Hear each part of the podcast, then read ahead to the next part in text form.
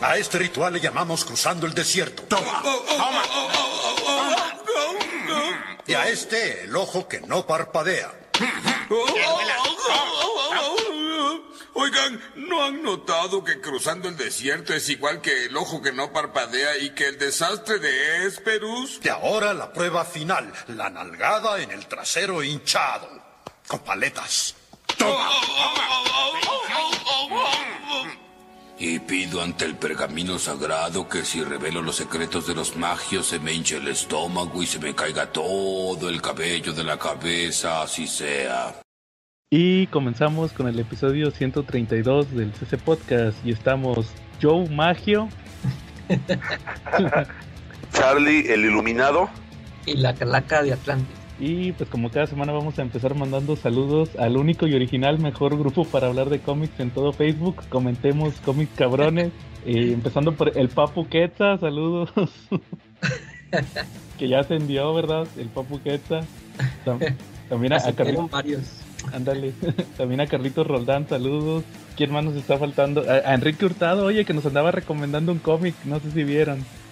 El, El de las de- chavas.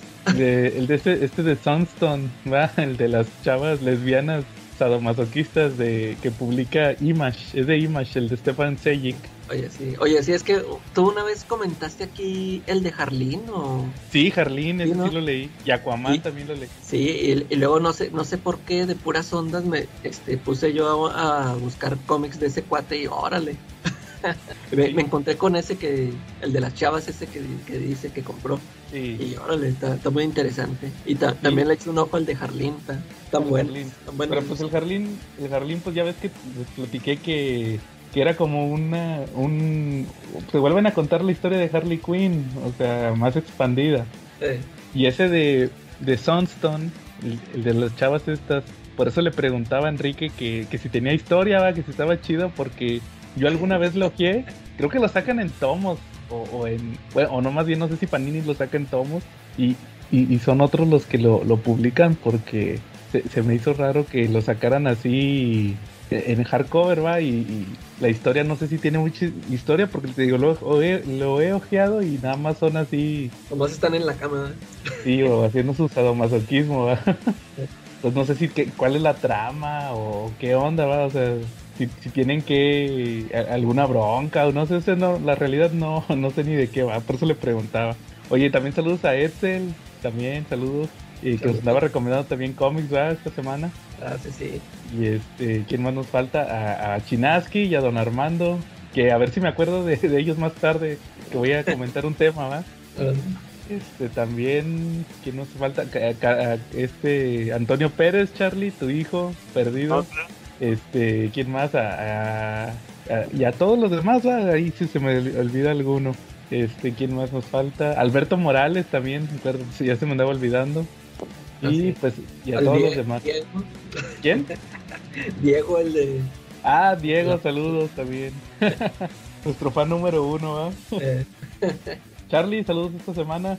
Sí, como no, yo le voy a mandar saludos a mi amigo David, el rey de los magios. Este, David, escúchanos, síguenos escuchando. Acuérdate que aquí está tu amigo Charlie. No te, no te peleaste con la la mayor del CC Podcast, falta uno. Oye, oye, sí, sa- sa- saludos a David. Yo, yo la neta dudo que nos siga escuchando. Él, él era el único que nos comentaba en cada episodio y ya no.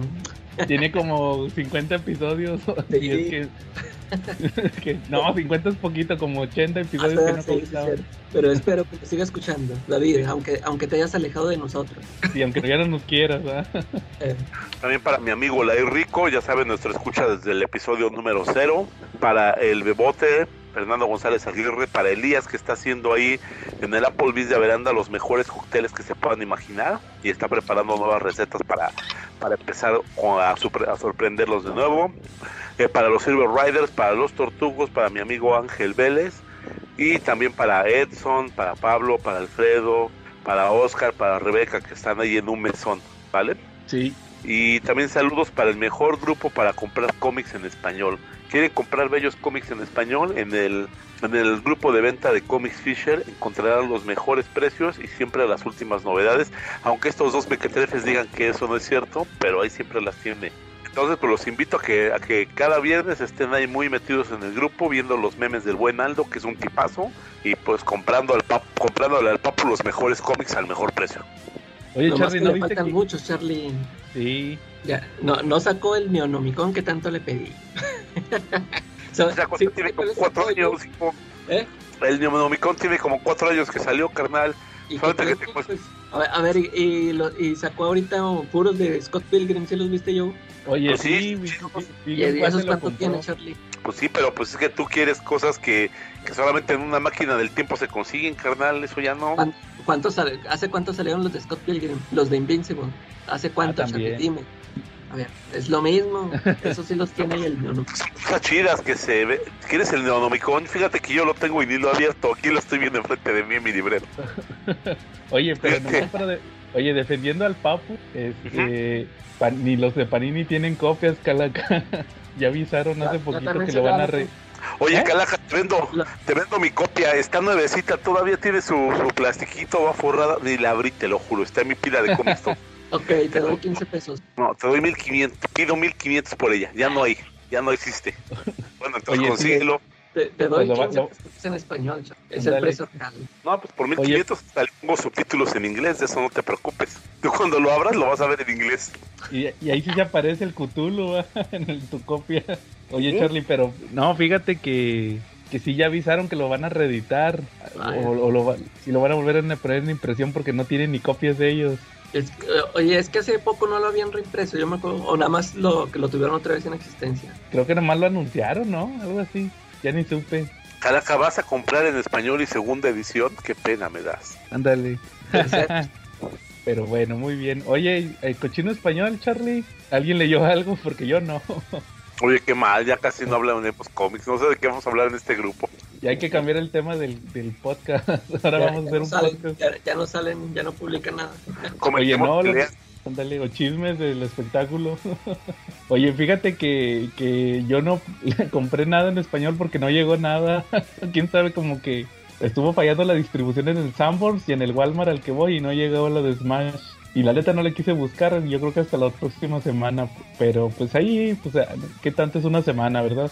Oye, pero fíjate que sí leí un cómic en español. El- busqué, busqué mi tomo de Hellblazer, el de, de mis TPBs de Hellblazer, el Calaca, el del diario de Danny Drake.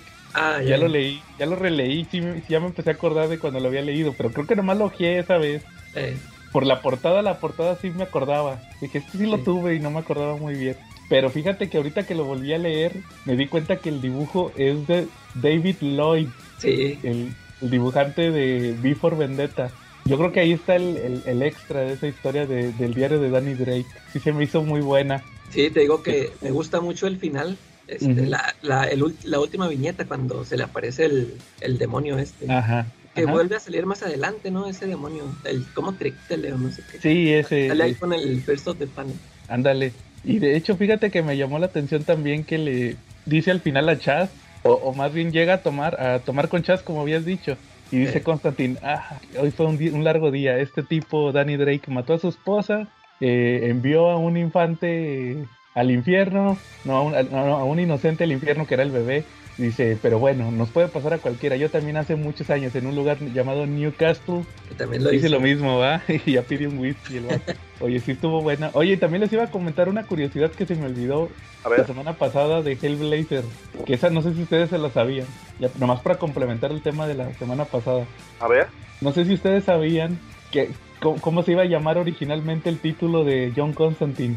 No se iba a llamar Hellblazer. Hellraiser. Hellraiser. ¿Sí se lo sabías, Charlie? No, de hecho no. Lo más que le cambiaron justamente por porque salió la película de Hellraiser. Del maestro Cliff Baker, ¿no? Cliff Ándale. Baker, ¿no? Que, que su novela ni se llamaba Hellraiser, era Hellbound. Ah, sí. ah, pues una película así se llama. La ¿verdad? segunda Eh. es la, la de Leviatán, se llama Hellraiser 2, Hellbound. Oigan, ¿y y ustedes sí han leído las novelas? No, la verdad no. No, no, no. Que dicen que yo no sabía, por ejemplo, que en la novela original que el Pinhead sí es mujer, ¿verdad? Ah, no sabía. Eh, bueno, no sé si es mujer o es un o que no tiene sexo o algo así, porque si escucharon que creo que van a hacer otra, no sé si un remake o van a hacer una nueva película de Hellraiser y Pinhead precisamente va a ser interpretado por una mujer y, y ahí es cuando empezaron a salir muchos de que pues es que así es en la novela o algo así. Órale, no sabía. Ha de estar interesante leerla, ¿no? Fíjate que el otro día estaba viendo una película de Hellraiser, la pasan en el cable de las de las últimas que sacaron, de las que alguna vez lo platicaron en la hora muda. Saludos a Jen y al burro que no nos escuchan, ¿va? pero como quiera les mandamos saludos. que platicaron de las de los guiones que que ni, ni, es Hellraiser, o sea, son las que agarran el guion y oye, mira, esta la métele a Pinhead, va, y, y ya es Hellraiser. Y este, y, y, ya, pues el vato que el, el, el Pinhead original nada más sale las primeras, creo que seis o siete películas. Y, y, en esa ya no sale, ya es otro cuate y nada que ver, nada que ver como Pinhead. Sí, es, me, no me llamó la atención verla, la verdad, me, me dio un poco de hueva. Eh. Así que como ven esos datos.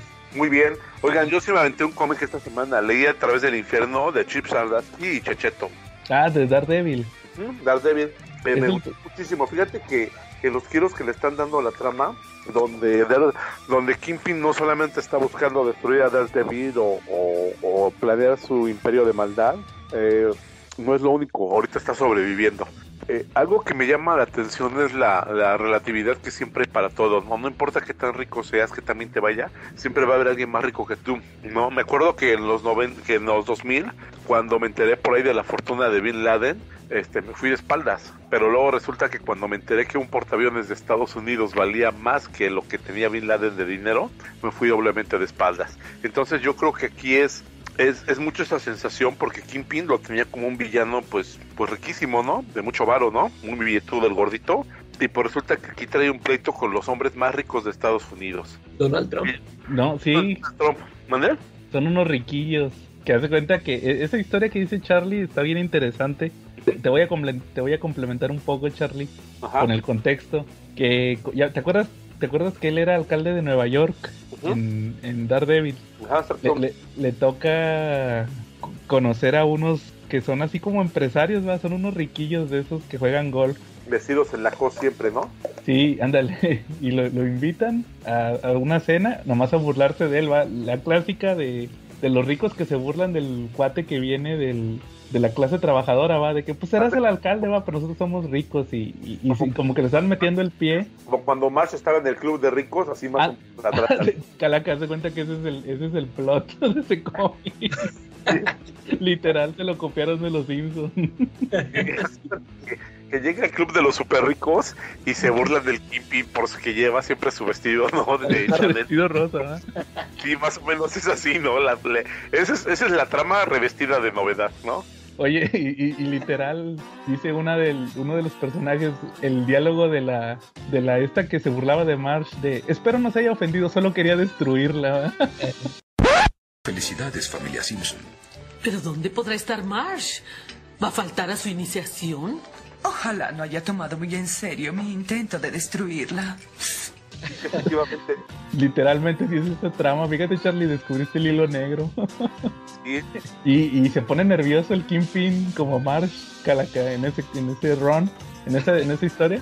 Y el, el, Wesley, porque ese sí sigue vivo en los cómics, no como en la serie de Daredevil, eh, le dice, no señor, usted tranquilo, tranquilo, ¿eh? como su y, al, y, hay una parte donde eh, se enoja tanto Kingpin que mata a un cuate, mata a un cuate de los que se burlaba de él. Sí, porque y en el baño le toca para, decirle que se apure del baño, que hay más baños, pero que no quiere caminar, que quiere usar el que está usando Kingpin, ¿no? Sí, y al final lo mata y ahí anda el pobre Wesley. Eh, haz cuenta que, que podría decirse que tiene una crisis nerviosa Kingpin, o sea, eso me gustó mucho porque tú estás acostumbrado a verlo, sí, así sí, se enoja, sí se enoja, ¿va? pero nunca lo habías visto así nervioso. Y luego bien preocupado porque pues se da cuenta que no mató un hijo de vecina, ¿no? Digo, no, no es lo mismo todas las muertes que le pesan a él. Es más, yo creo que se preocupó menos cuando se peleó contra los de Hydra, ¿no? Ándale, sí, acá no, bien, bien asustado, ¿ah? que ay, güey, maté a un cuate bien rico. Sí, ¿no? y, y, ahí el Wesley le, le, soluciona y al mismo tiempo el Daredevil anda solucionando sus... Es, es esa etapa donde el cuate no se quiere poner el traje porque todavía está tocado porque al principio del run mató a un mató a un criminal por accidente, va, le pegó con el bastón. Le aventó el bastón y el bastonazo lo mató. Oye, ¿y ese, por ese asesinato es por lo que lo encierran después o qué? Eh, creo que sí, algo así. O sea, pero es cuenta que ahí no se quiere poner el traje. En, en todo el, en todo el cómic no sale Daredevil. Ya. Sale Matt Murdock. Sale- sea- sale- salen otros Daredevils. ah, sí, salen este, que hay impostores y ahí anda la policía buscándolos. Sale un detective que, que eh, fue el que, como que el que inició toda la bronca contra Daredevil. Eh, Pero ya, Sí. ya pasa muy Y- parecido. Ajá. ¿Y los impostores son este X o ya no es Iron Fist? No, son, son X, son gente que como ve que no está Daredevil, se ocupa... Sí, como en Batman, la de Nolan, la de, de Dark Knight, va, cuando salen los policías vestidos de Batman, así. Sí. No, y aparte de eso, métele a la trama que hay una guerra criminal cocinándose, ¿no? Entre Hammerhead, entre el búho y entre una familia de los Ribery, ¿no? Sí, que te acuerdas que, que este Matt Murdock se echó a la, a la, a la que era la, la La nuera de- la nuera de la jefa criminal, la gordita, la gordibuena. Entonces, pues tienes una historia muy interesante. Imagínate, el Kimpin preocupado, el Kim, al Kimpin lo invitan al grupo de los super ricos, ahí lo maltratan y lo humillan a más no poder. Ves la trama de los Simpson, luego de ahí el Kimpin reacciona, este, muy mal, llega, llega Weasley y como el Smither lo ayuda, le soluciona todo el problema. Hay una guerra criminal cocinándose ahí en, en Hell's Kitchen y en todo Manhattan. Daredevil no quiere ponerse el traje, Electra lo quiere reentrenar de nuevo, el Foggy por ahí anda haciendo de las suyas en el terreno de la abogacía ayudando ahí a un, a un Daredevil impostor, entonces tiene de todo este, esta, este TPB, la verdad buenísimo. Sí, la verdad sí, ha estado muy buena esa etapa de Chip Zdarsky. Ojalá ya publiquen otro tomo, el, el cuarto que es del 15 al 20, no, no, del 16 al 20, que es solo así cuando, Calaca, cuando lo meten al bote. Sí, pero si lo quieres leer, adivina dónde lo conseguí, Calaca. Adivina, nada más Pues adivina. Te voy a dar Pues ya, ya lo dudo, ya lo dudo porque no tiene todo lo que uno quiere. Ándale. Pues no, ahí, querías un pinche cómic del caldo, güey, ese ya no hay, güey, ya, ya, A- a ver, a ya ver, se acabó. El, el, lo el conseguí con el comercial. último de Action, el último de Action Comics acaba de salir y no lo tiene. ¿Qué me dices de eso? ¿Cuál el que ¿Quién fue de la última vez? A mí me lo vendió, ¿Casa de quién? Pues pásate el tuyo, Charlie. a mí me lo vendió, de hecho sí me lo vendió cuando fui a, en la charlitura a despedirme, me lo vendió. Pues este Todo viernes eso no- que no tienes ya lo tengo, Calaquita. Vas a ser eh, Charlie Fisher. Pues No, pues no, Charlie, los, pero lo- los quiere revendar al, al triple. Ándale, ándale. Bueno, pues si quieres, Calaca, yo solamente soy un comerciante, diría que ándale. Saludos a Quetzal, al Papu Quetzal. Exacto. Bueno,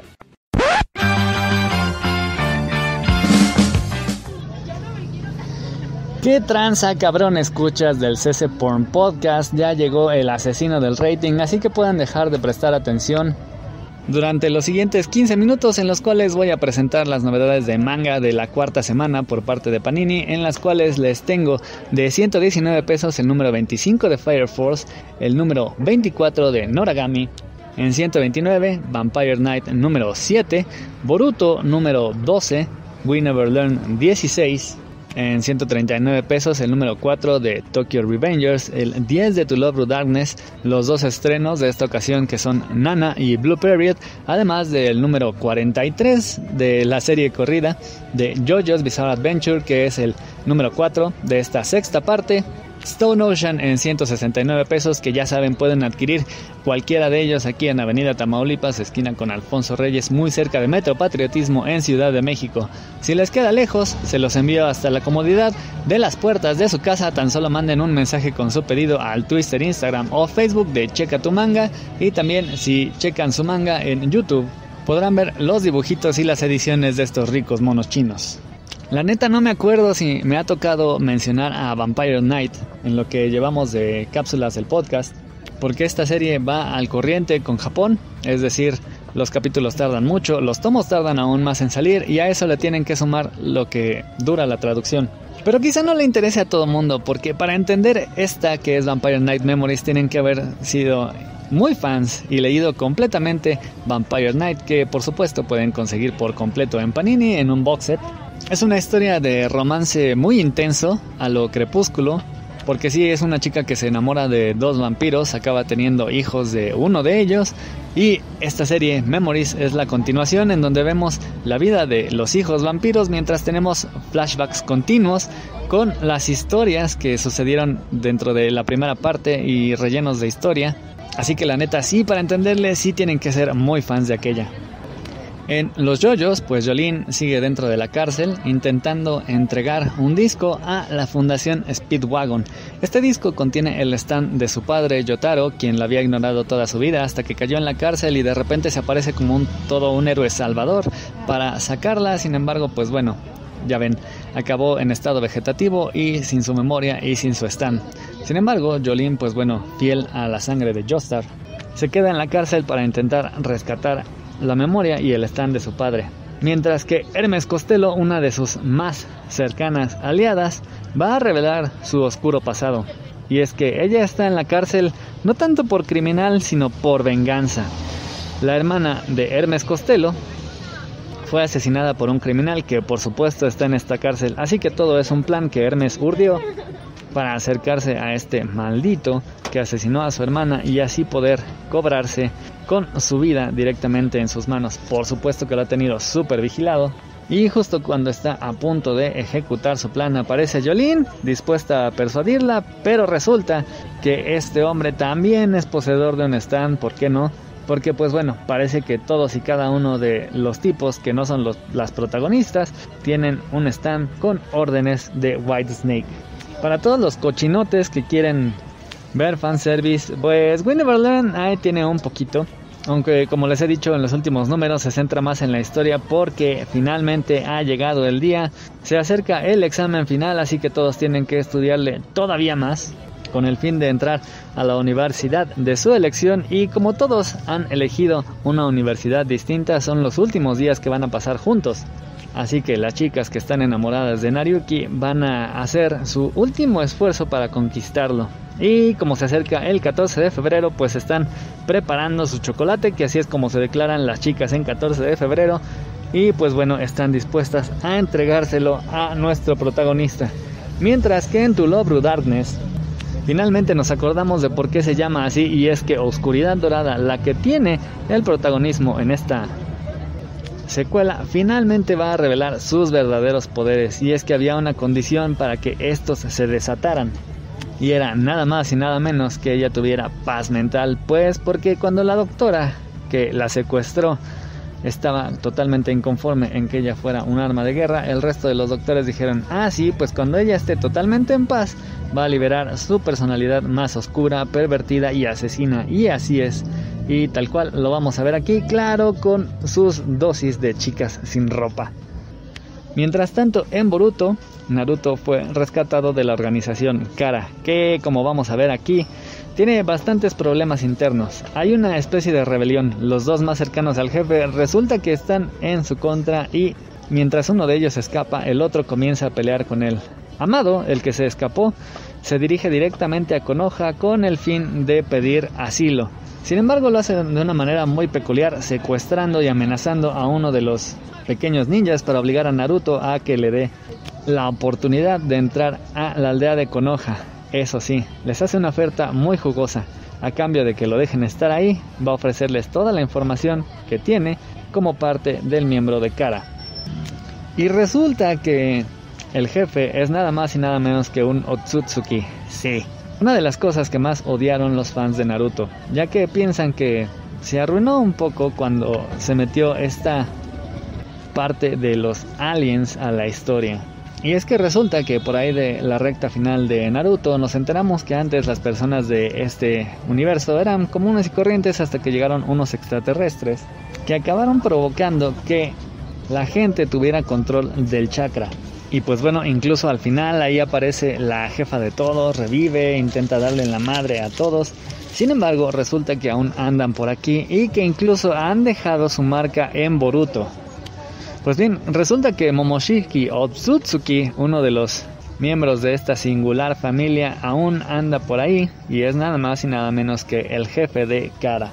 Los Otsutsuki tienen la particular habilidad de transferir sus memorias para poder reencarnar en otra persona. así que son virtualmente inmortales. Y dentro de toda la información que Amado promete revelar está el cómo acabar definitivamente con uno de ellos. Así que bueno, eso es básicamente cómo va Boruto. Mientras Fire Force también va en un punto bastante particular. Resulta que apareció un Omura Bito gigante a mitad del océano, custodiando una gran chimenea. Resulta que esta chimenea es un pilar, el cual anuncia el comienzo del cataclismo, el apocalipsis. Uno como el que ocurrió 250 años antes. Y resulta que, pues bueno, Shinra, el, el protagonista, con sus poderes puede viajar al pasado, pero nunca se le había ocurrido viajar 250 años antes para ver qué fue lo que causó el cataclismo y ahora que pues bueno ya surgió la primera columna, alguien le dice que lo haga y lo hace. Y se encuentra con una verdad muy cabrona. Sin embargo, cuando regresa del pasado se da cuenta que han transcurrido tres mesesotes. Y en esos tres meses no es que él haya estado inconsciente, sino que parece que su cuerpo se siguió moviendo con voluntad propia. Además de una manera muy particular, ya que se volvió todo un rebelde y un mierdas. Además se pintó el pelo, se hizo tatuajes, le faltó el respeto a la autoridad y hasta golpeó a una chica. Shinra está choqueado por todo esto que ha hecho, sin embargo, mientras intenta disculparse con todos, también tiene que acordarse qué carajos vio para intentar evitar el cataclismo de nueva cuenta, porque en esos tres meses, por si fuera poco, surgieron otras cuatro columnas. Ya solo faltan tres para que comience el cataclismo de nuevo. Noragami es otra de estas series que ha llevado mucho tiempo ya que va a la par de Japón. Y aquí hemos acompañado a Yato, un aspirante a Dios que pues bueno, ha recorrido su largo camino, primero haciéndose de un arma llamada Jinki que además se compone del alma de un niño que resulta ser muy fuerte por lo cual se convierte en un recipiente sagrado el cual le es robado por su padre, un maldito que se dedica a hacerle frente a los dioses.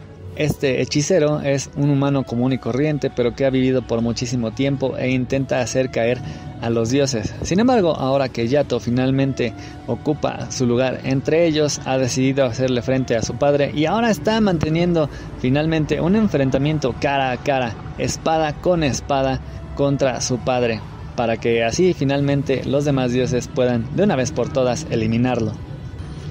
Toki revanchas, pues bueno, ya lo habrán visto en el video de Joe, o no, pero aquí Takemichi, quien puede viajar al pasado, estaba intentando salvar la vida de su novia, para lo cual también tiene que intentar evitar que maten a Draken, el, digamos, la mano derecha del jefe de Tokyo Manji, quienes están enfrentando a otra banda rival. Aparentemente, si logra salvar a Draken, va a salvar el espíritu de auténtica pandilla de Tokyo Manji.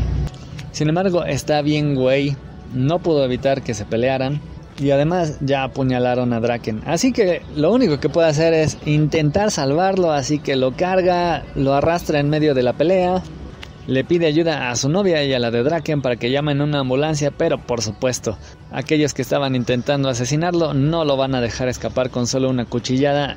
Y ahí pues Takemichi intenta hacerles frente, pero sigue siendo un debilucho. No es sino hasta que llega su propia pandilla a intentar defenderlo que pues bueno, los demás se distraen golpeando a los de la pandilla de Takemichi, pero les da tiempo suficiente para que Draken sea rescatado y llevado al hospital y que intenten coserlo y aliviar la pérdida de sangre.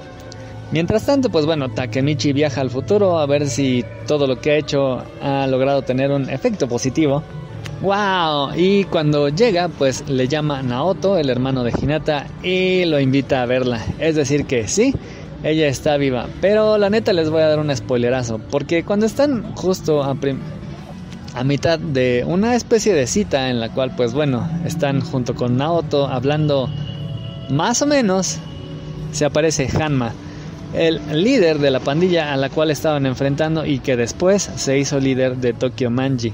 Y mata a Hinata justo frente a los ojos de Takemichi. Sí, bien pinche dramático. Entonces obviamente va a tener que volver al pasado a ver qué más tiene que hacer para evitar que Hinata muera. Y tenemos dos estrenos, Nana y Blue Period. Si van a Checa tu manga allá en YouTube, pues bueno, ya les hice un video individual para que vean bien a detalle.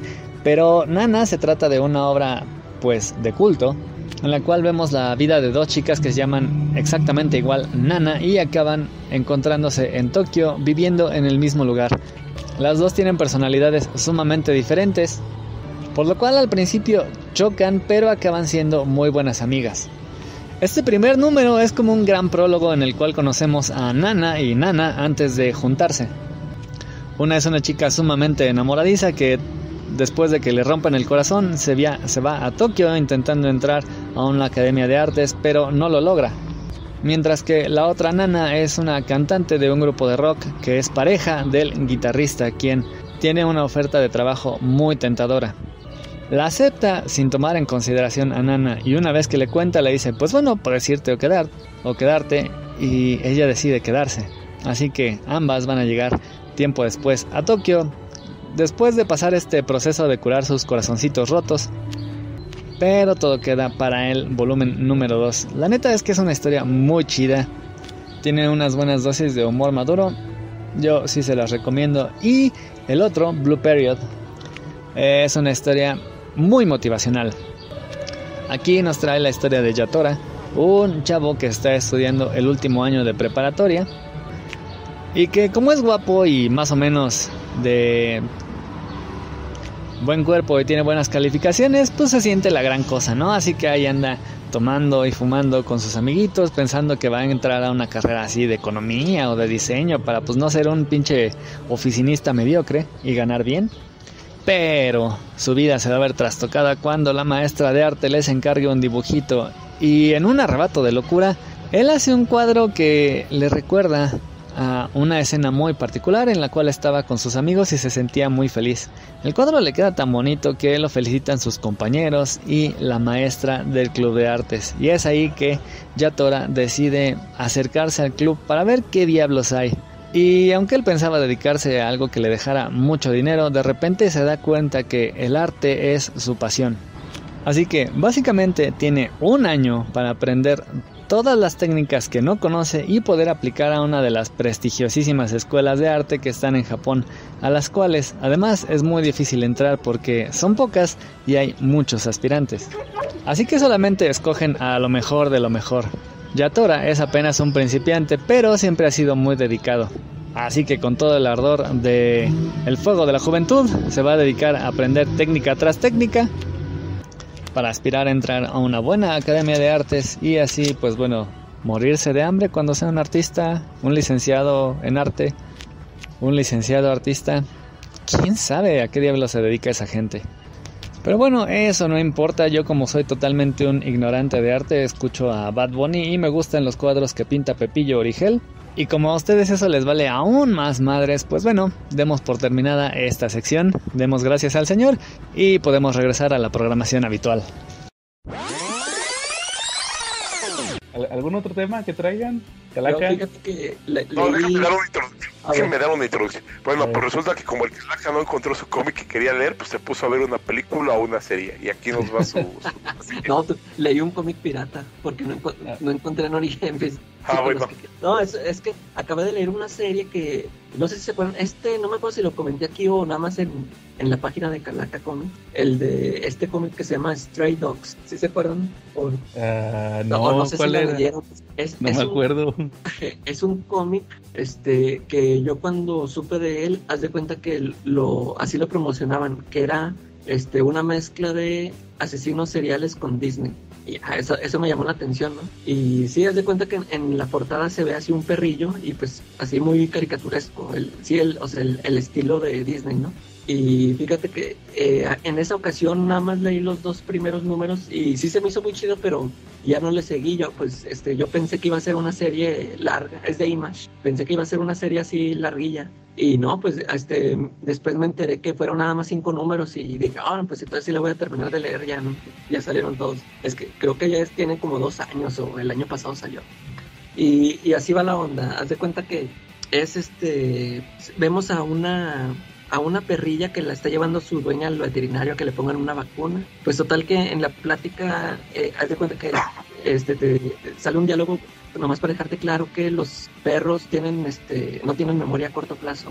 Porque haz de cuenta que la, la dueña dice, oh, de seguro me va a odiar porque la vengo a, vacunar, la, la, vengo a traer aquí a vacunarle. le dice la veterinaria, no, ni se preocupe, ya se le va a olvidar después. ¿ah?".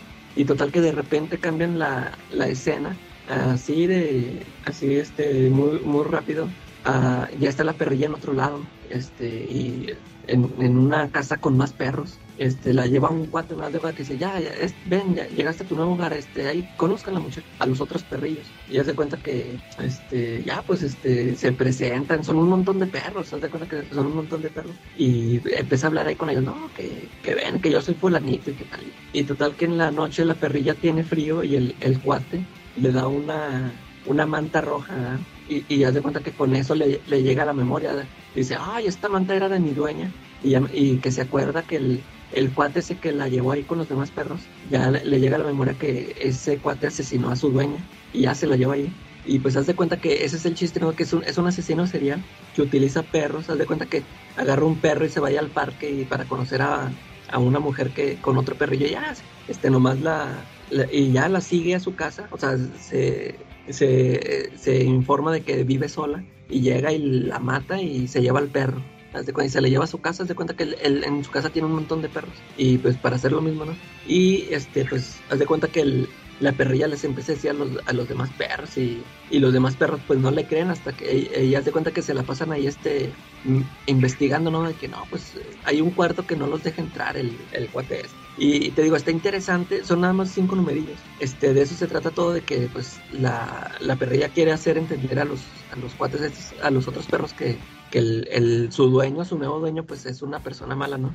Y este, y al- el final me gustó mucho, fíjate, está muy bien logrado. Este, haz de cuenta que los, esos números que te digo que donde quiere hacerles entender a los otros perros que el, el cuate este es malo, como que a lo mejor te empiezan a, es, es la clásica, ¿no? De que este, descubren algo y luego, chin, en eso regresa el, el, señor y se tienen que esconder. Y haz de cuenta que varias veces pasa eso. Pero el, ya el último número, eh, haz de cuenta que está lleno así de, eh, de acción. O sea, est- si pasan ahí, pues ya es el final, pasan un chorro de cosas. Está muy, está muy chido el final, muy emotivo. Haz de cuenta que este cómic de, de perros, de animales, de mascotas, para mí entra en el top 3 junto con Wit Tree.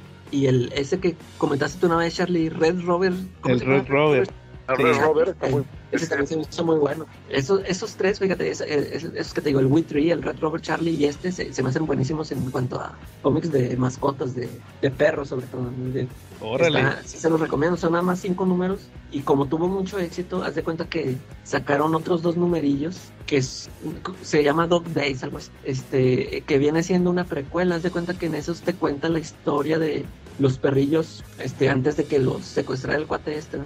Y, y haz de cuenta que de primero yo dije, "Eh, pues ya este nomás es, así como siempre decimos, ¿no? que este nomás lo sacó para pues seguir exprimiendo este, el, el ganado, ¿no? Y este, pero sí está interesante porque yo dije, pues nomás van a ser, o sea, las historias de qué pasa con los dueños, pero está interesante porque pues te muestra también el momento en que los, en que los raptan, ¿no? Está, está buen- están buenos también esos dos números. Si este se los recomiendo, son cinco números. Stray Dogs. A lo, a lo mejor Oye. ellos lo llegan a publicar, ¿no? Aquí en, en español. A lo ¿no? mejor Panini lo publica. Eh, Es de Image es de Image. Órale.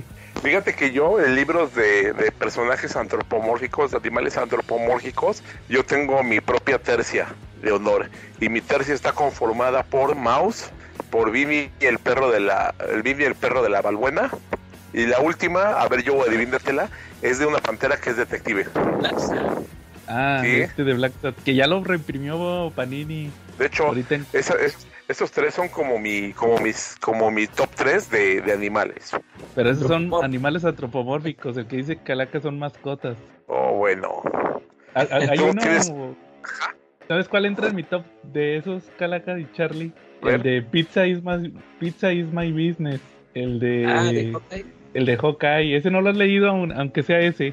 Creo que sí, creo que sí sí lo leí.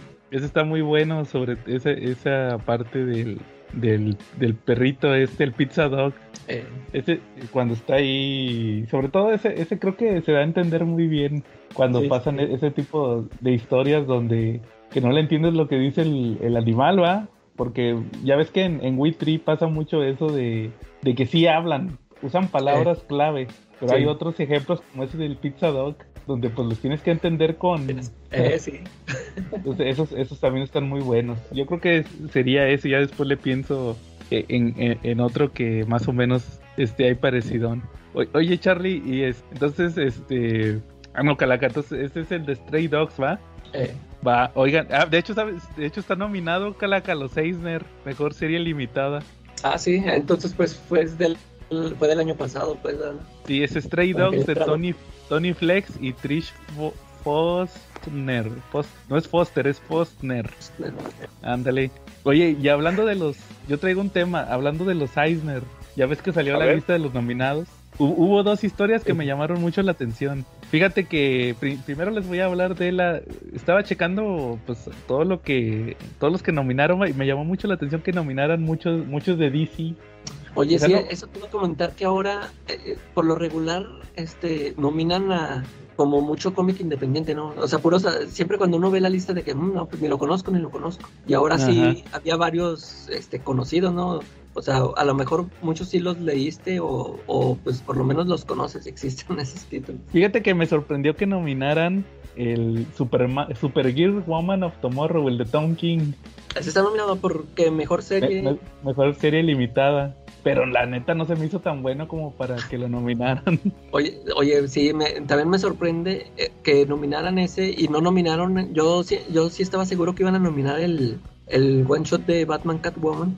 O es que ese Ah, es pero- este año. No, es que este es de este año. Ah, ok. Ah, entonces, pues para el próximo, seguro.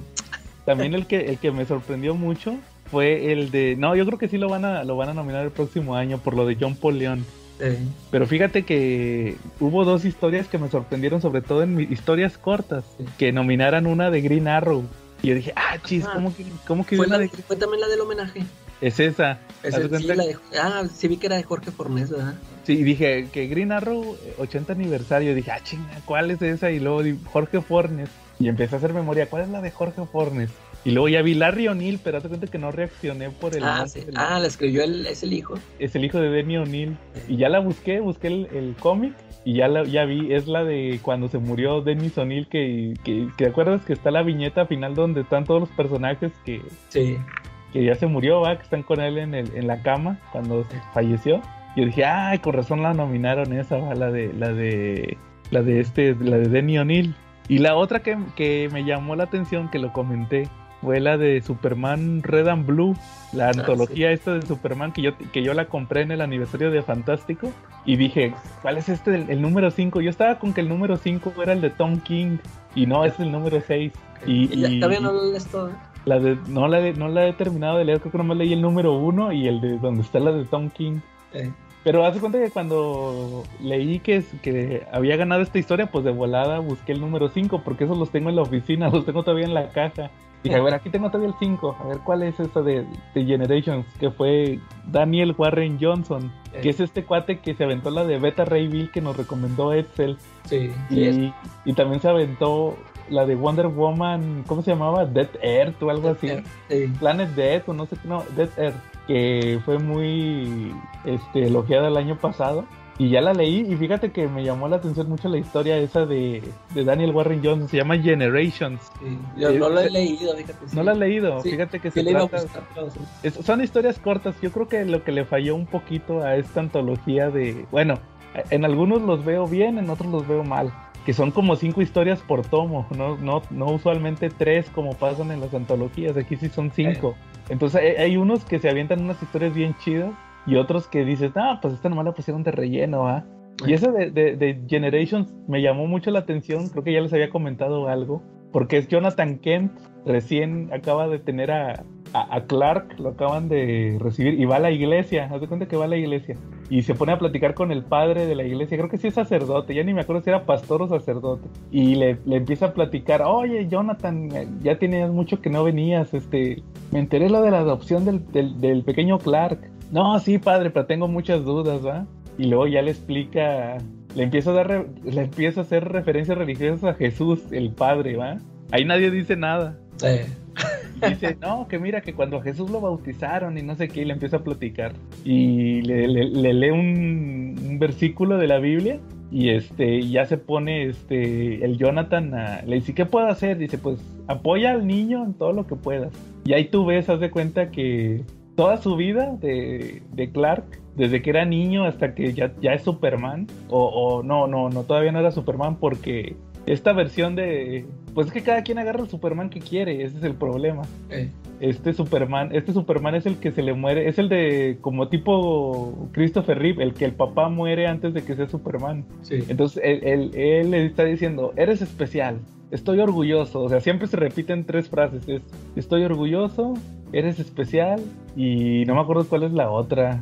Este, te amo. Ah, te amo, eres especial y este, ¿cuál era? Estoy orgulloso de ti. Y así se empiezan a repetir en, viñetas de a tres cómo va creciendo el Clark.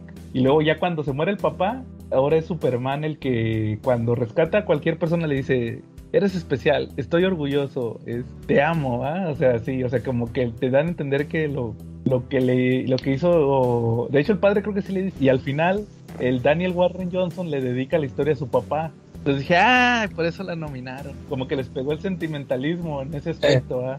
Está chida, sí me gustó mucho la historia, pero nomás que sí, la curiosidad de, ah, y aquí le metieron referencias religiosas a Superman y nadie dice nada, No, quita Oye, mejor le hubiera criado el abuelo Simpson a Superman. Le hubiera dicho las tres frases que le decía a Homero, ¿no?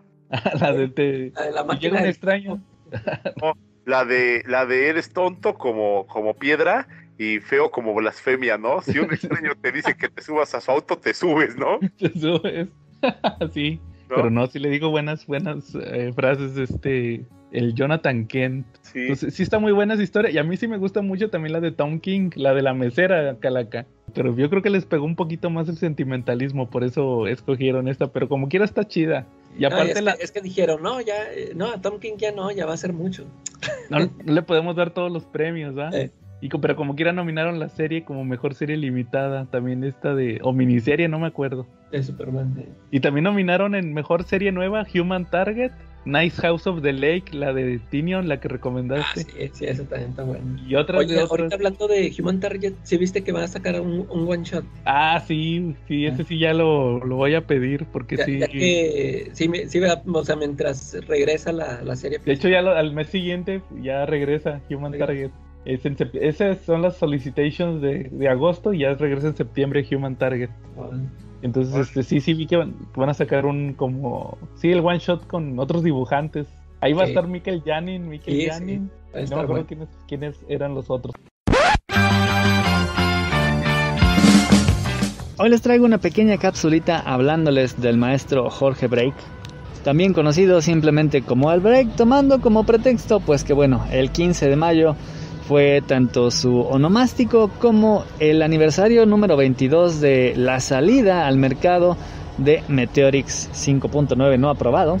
También para hablarles un poco de el mundo editorial, cómo cambió y cómo contribuyó Break a este.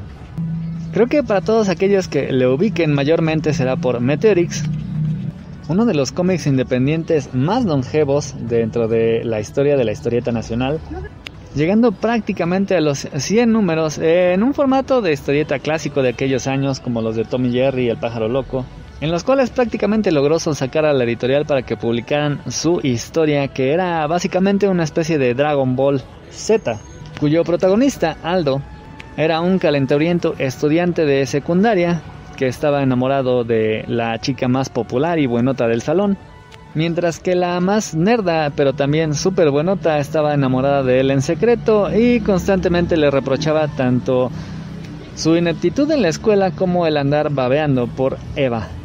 Eso hasta que un día le cayó un meteorito encima, eh, figurativamente del cual surgió una cápsula NAP que lo convirtió en un guerrero de poder. Ya con esta capsulita, Aldo podía convertirse en un guerrero, sí, muy al estilo de Goku Super Saiyajin, aunque con el corte de Trunks con poderes contra los cuales peleaba contra otros guerreros Naps, ya sea extraterrestres o humanos que también tenían estas cápsulas y buscaban recuperar la que tenía Aldo, quien con las peleas iba ganando en experiencia, fortaleciéndose y adquiriendo nuevas habilidades.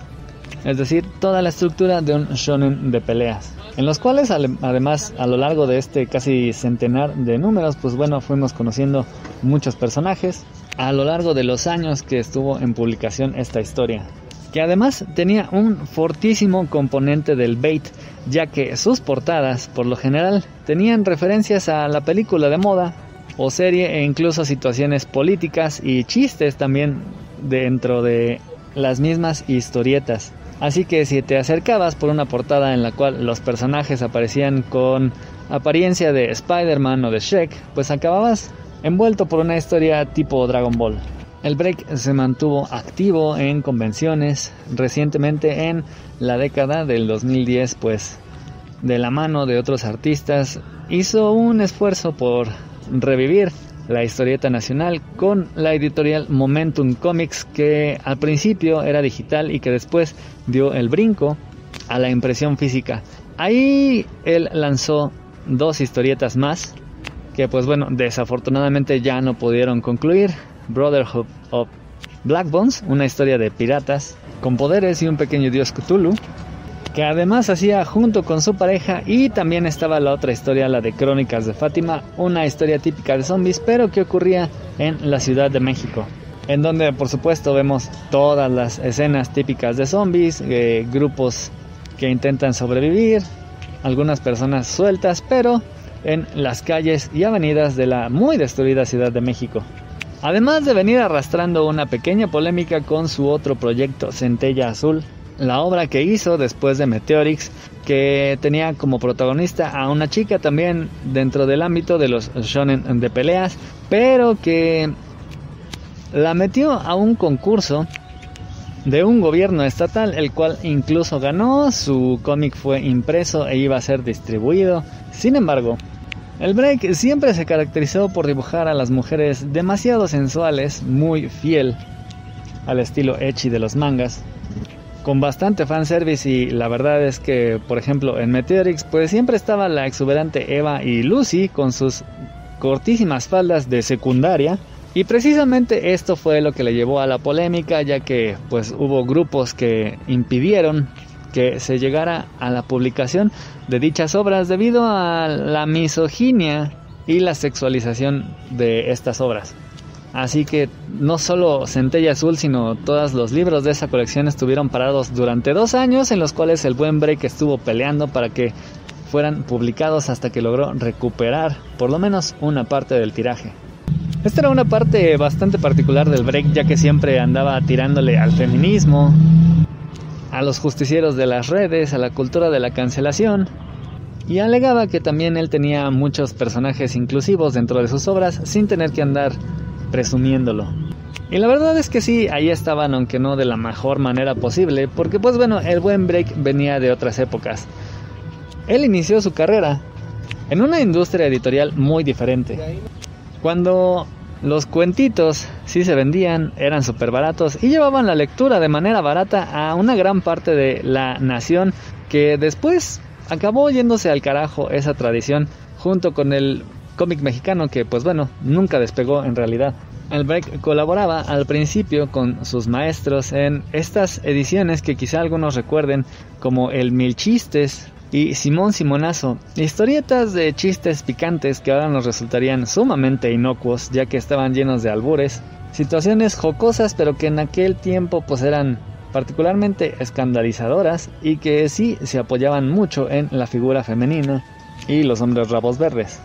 Justo de ahí de cosas como el Simón Simonazo y Chis, en donde los protagonistas de dibujos muy simples pero que sí retaban a la censura, transmutando las palabras prohibidas en dibujitos para así divertir al público y al mismo tiempo plantarle cara al gobierno, Break pasó a una cosa completamente diferente. Los primeros intentos de el manga nacional.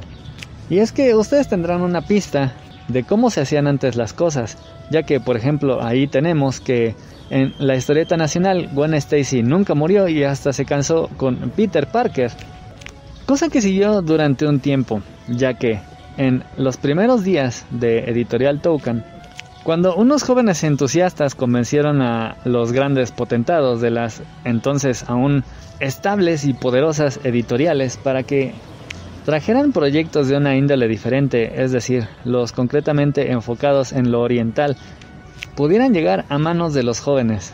aunque primero se hizo de una forma diferente, no como ahora que tenemos los tomos de los mangas, también en el mismo sentido de lectura de las publicaciones originales japonesas simplemente traducidas, sino que en aquellos entonces se compraba la licencia y se hacía un producto totalmente personalizado para el mercado nacional, con historietas como la de los Power Rangers o la que nos interesa más, los supercampeones.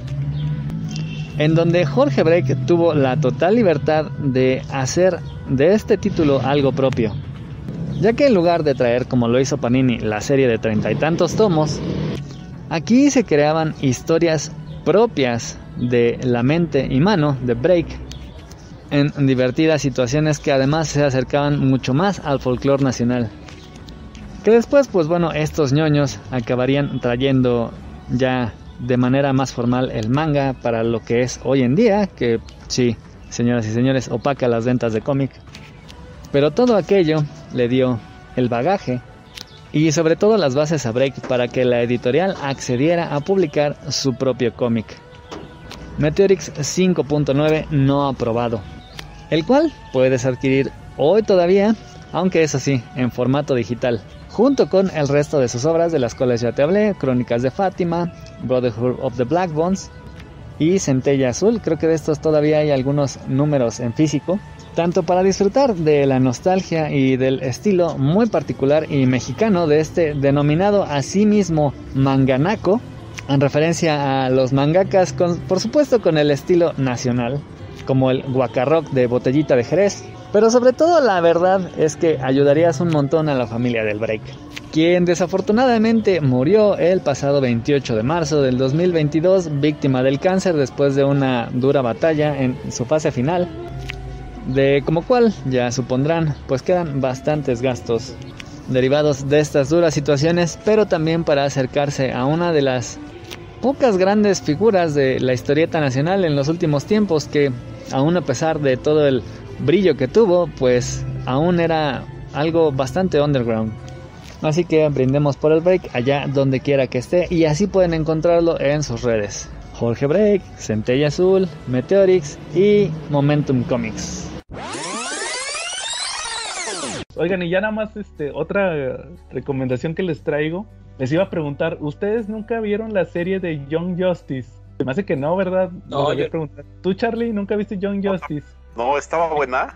Leí, leí algunos cómics de los noventas, pero no vi nunca la serie. La serie de televisión, que no tenía nada que ver con los cómics. Pues Fíjate la otra vez, Charlie, que vino Marshall, nos estaba recomendando la temporada 4. Porque esa serie la sacaron en Cartoon Network hace como, ¿qué te gusta? Como 12 años. Duró dos temporadas y luego la cancelaron porque no vendía monos. y luego la revivieron hace como, ¿qué te gusta? Como tres años. La revivieron. Tenía muchos monos en bodega, ¿no? ¿No? pues yo creo. Y este, la revivieron y, y, ahorita sacaron la temporada 4, nos la recomendó Marshall.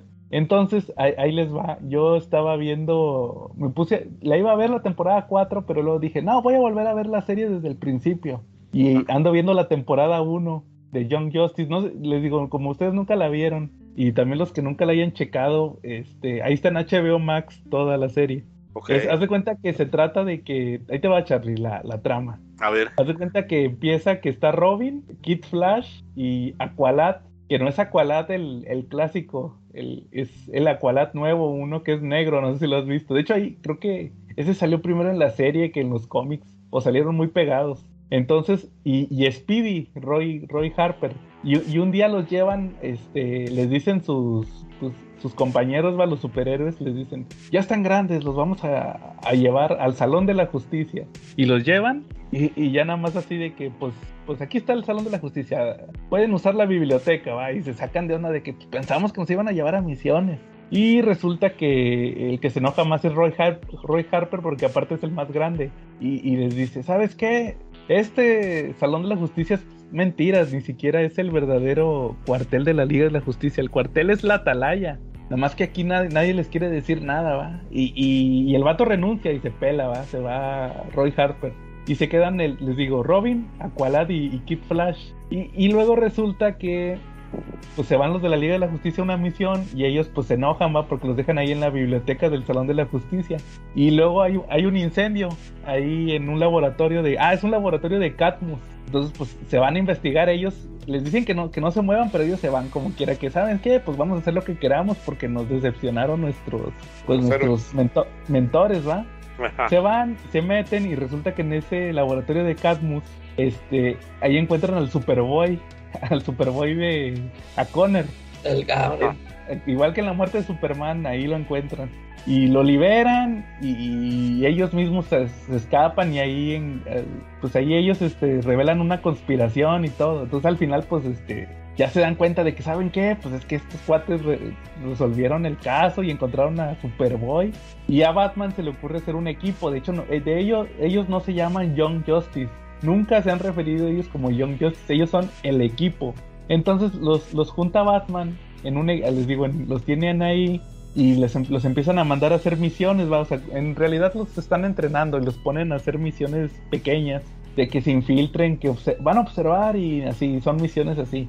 Y, y, al equipo se meten posteriormente la, la Miss Martian, que es la disque sobrina de, de John Jones. Este, y, otro personaje que es uno que, es una arquera. Porque les digo que este Roy Harper se peló. Y se mete una arquera que se llama Artemisa, que es, que es un reboot de un personaje. ¿De Wonder Woman? no, no es, no es Artemisa la, la, Amazona, es otra Artemisa. Ok. Este, que era una hija de uno, es hija de un villano y una villana de la edad de plata, de, perdón, de la edad de oro. Ella es hermana de, de Cheshire, Calaca. ¿Te acuerdas de Cheshire, la, eh, la chinita? Ella es su hermana. Entonces se cuenta que es como un reboot y ella, ella se hace pasar por sobrina de Green Arrow, pero en realidad pues es hija de supervillano. Entonces ella se une al equipo como la arquera, entonces los mandan a misiones. Y, pues se das cuenta que en teoría esa es el, la trama. Pero pasa mucho que, como pasó en este primer, el, el, que les platiqué de lo de Connor, son los primeros dos capítulos. Pasa mucho de que los subestiman y ellos los mandan una misión y luego están en la misión y luego, ¿sabes qué? Este, vamos a hablar de la Liga de la Justicia. No, aquí lo arreglamos nosotros. Entonces como que muchas veces escala y se las tienen que arreglar ellos solos. Y, y haz de cuenta que, que, lo que me llamó mucho la atención ahorita volviendo a ver la, la temporada 1 es que se me hace bien buena esa temporada porque tienen unas historias bien, bien densas. Por, yo creo que también por eso la cancelaron porque como no podían vender los monos porque las tramas eran bien densas se, me hace que, no, como serie para chavitos no pegaba, o sea, es que la realidad es que las tramas de la serie por, por la gente que la veía era para un público más, más adulto. Por ejemplo, hay, hay, un capítulo donde, eh, a ver, más por ponerte un ejemplo, donde eh, el Wally West, el, el Kid Flash, se tiene que ir, eh, se van todos a una misión bien acá, bien densa, y él le dice, no, es que tú tienes una misión más importante. Y dice, no, pero yo no, o sea, los otros se fueron a pelear con un villano. Y a este Wally le toca que tiene que correr por la carretera para ir a dejar un corazón de, así de, trasplante porque hubo un accidente y se cayó un helicóptero o algo así. Y a él le toca ir a, transportar el, corazón, va ahí, es el, que va para, para un trasplante. Entonces, hace cuenta como que se da una lección de que el cuate quería pelea y al final pues le tocó una misión disque más importante que era salvar una vida, ¿va? Hay, hay otro capítulo que se me hace muy bueno, que es que los, los, los, los, están así como que en una misión y de repente se muere toda la Liga de la Justicia.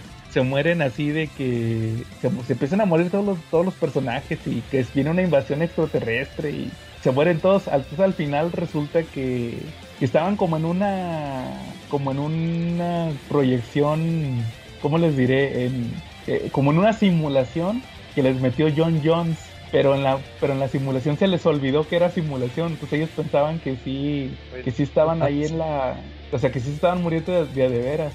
Entonces, eh, eso, y quedan bien traumados. Luego siguen otros capítulos donde quedan bien traumados por eso, va, porque se, se murieron y, todo, va, de que, ¿qué pensaste cuando se murieron tus compañeros, va? Y, y, tiene muchas lecciones. De hecho, hay un, uno de los capítulos que se me hace más gachos, es una vez que sale Doctor Fate, porque haz de cuenta que se muere este Kent, Nelson, el que es Doctor Fate, y el que se tiene que poner el, el casco creo que es Wally West, se lo pone y, ahí te ponen que el casco, el, el Naboo, el que es el casco, este, es bien gacho, va, porque el cuate quiere a fuerza que. El, el güey quiere a fuerza que alguien lo traiga puesto. Y no lo suelta. Se cuenta que si te lo pones, ya te chingaste. Y resulta que si se libera Wally West y tienen el casco ahí protegido. Tienen ahí lo tienen ahí guardado por, por que no lo toquen, va, porque si pasa algo, el, si alguien se lo pone, ya no se va a liberar. Entonces te das cuenta que hay otro episodio donde se lo pone Sat- Satana. Pero Satana, se cuenta que es una chavita igual que ellos. Ahí la ponen de la edad de los mismos del equipo. Ella era como miembro eh, de, res- de- de refuerzo, o sea, no era permanente. Y se lo tiene que poner para salvar a la Liga de la Justicia. Y resulta que al final llega el papá de ella, que aquí sí está vivo. De hecho, el papá es el que es el miembro de la Liga de la Justicia. Y se sacrifica, va. Hace cuenta que le dice al casco que, ¿sabes qué? A mi hija déjala y tómame a mí yo voy a ser el Doctor Fate. Y haz de cuenta que de ahí no, hasta, la- hasta la temporada 3, que fue la última que yo vi, que ya pasaron, porque hacen brincos de tiempo, o sea, ya pasaron como 15 años de cuando estaban chavitos, yo creo. Todavía sigue siendo Doctor Fate.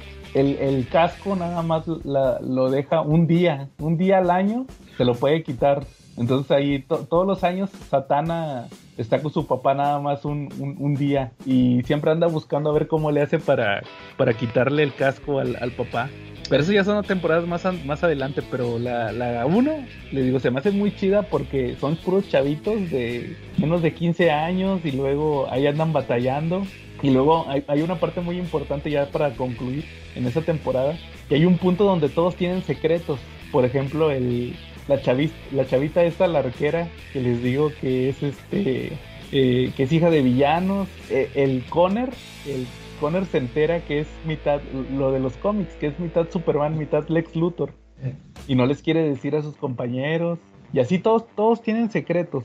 Y al final, este, la solución que se avientan muy chida es, es este, es- o sea, está muy chida la solución a, a eso de que todos tienen secretos y, y no, no, no quieren confiar. Entonces, le- la neta, te digo, para hacer, ser una serie de hace 10 años sí está muy chida. Y ahorita, te digo, las temporadas más nuevas, digo, no he visto la, la 4, la 3 sí la vi y no me gustó tanto. Pero yo creo que le voy a echar otro ojo a ver qué, qué, qué tal queda. Y sobre todo esta la nueva, la que nos recomendó Marshall, que creo que sí también está muy chida. Pero ¿Van- ¿Van cuatro temporadas? cuatro temporadas. Yo creo que ya van para 100 episodios. Pero sí, pero lo chido es que se, por ejemplo, de la temporada 1 a la 2, que te digo que la sacaron seguidas, eh, se echan un brinco de 5 años. Ya el, el Robin, ya no, en la segunda temporada ya no es Robin, es Nightwing.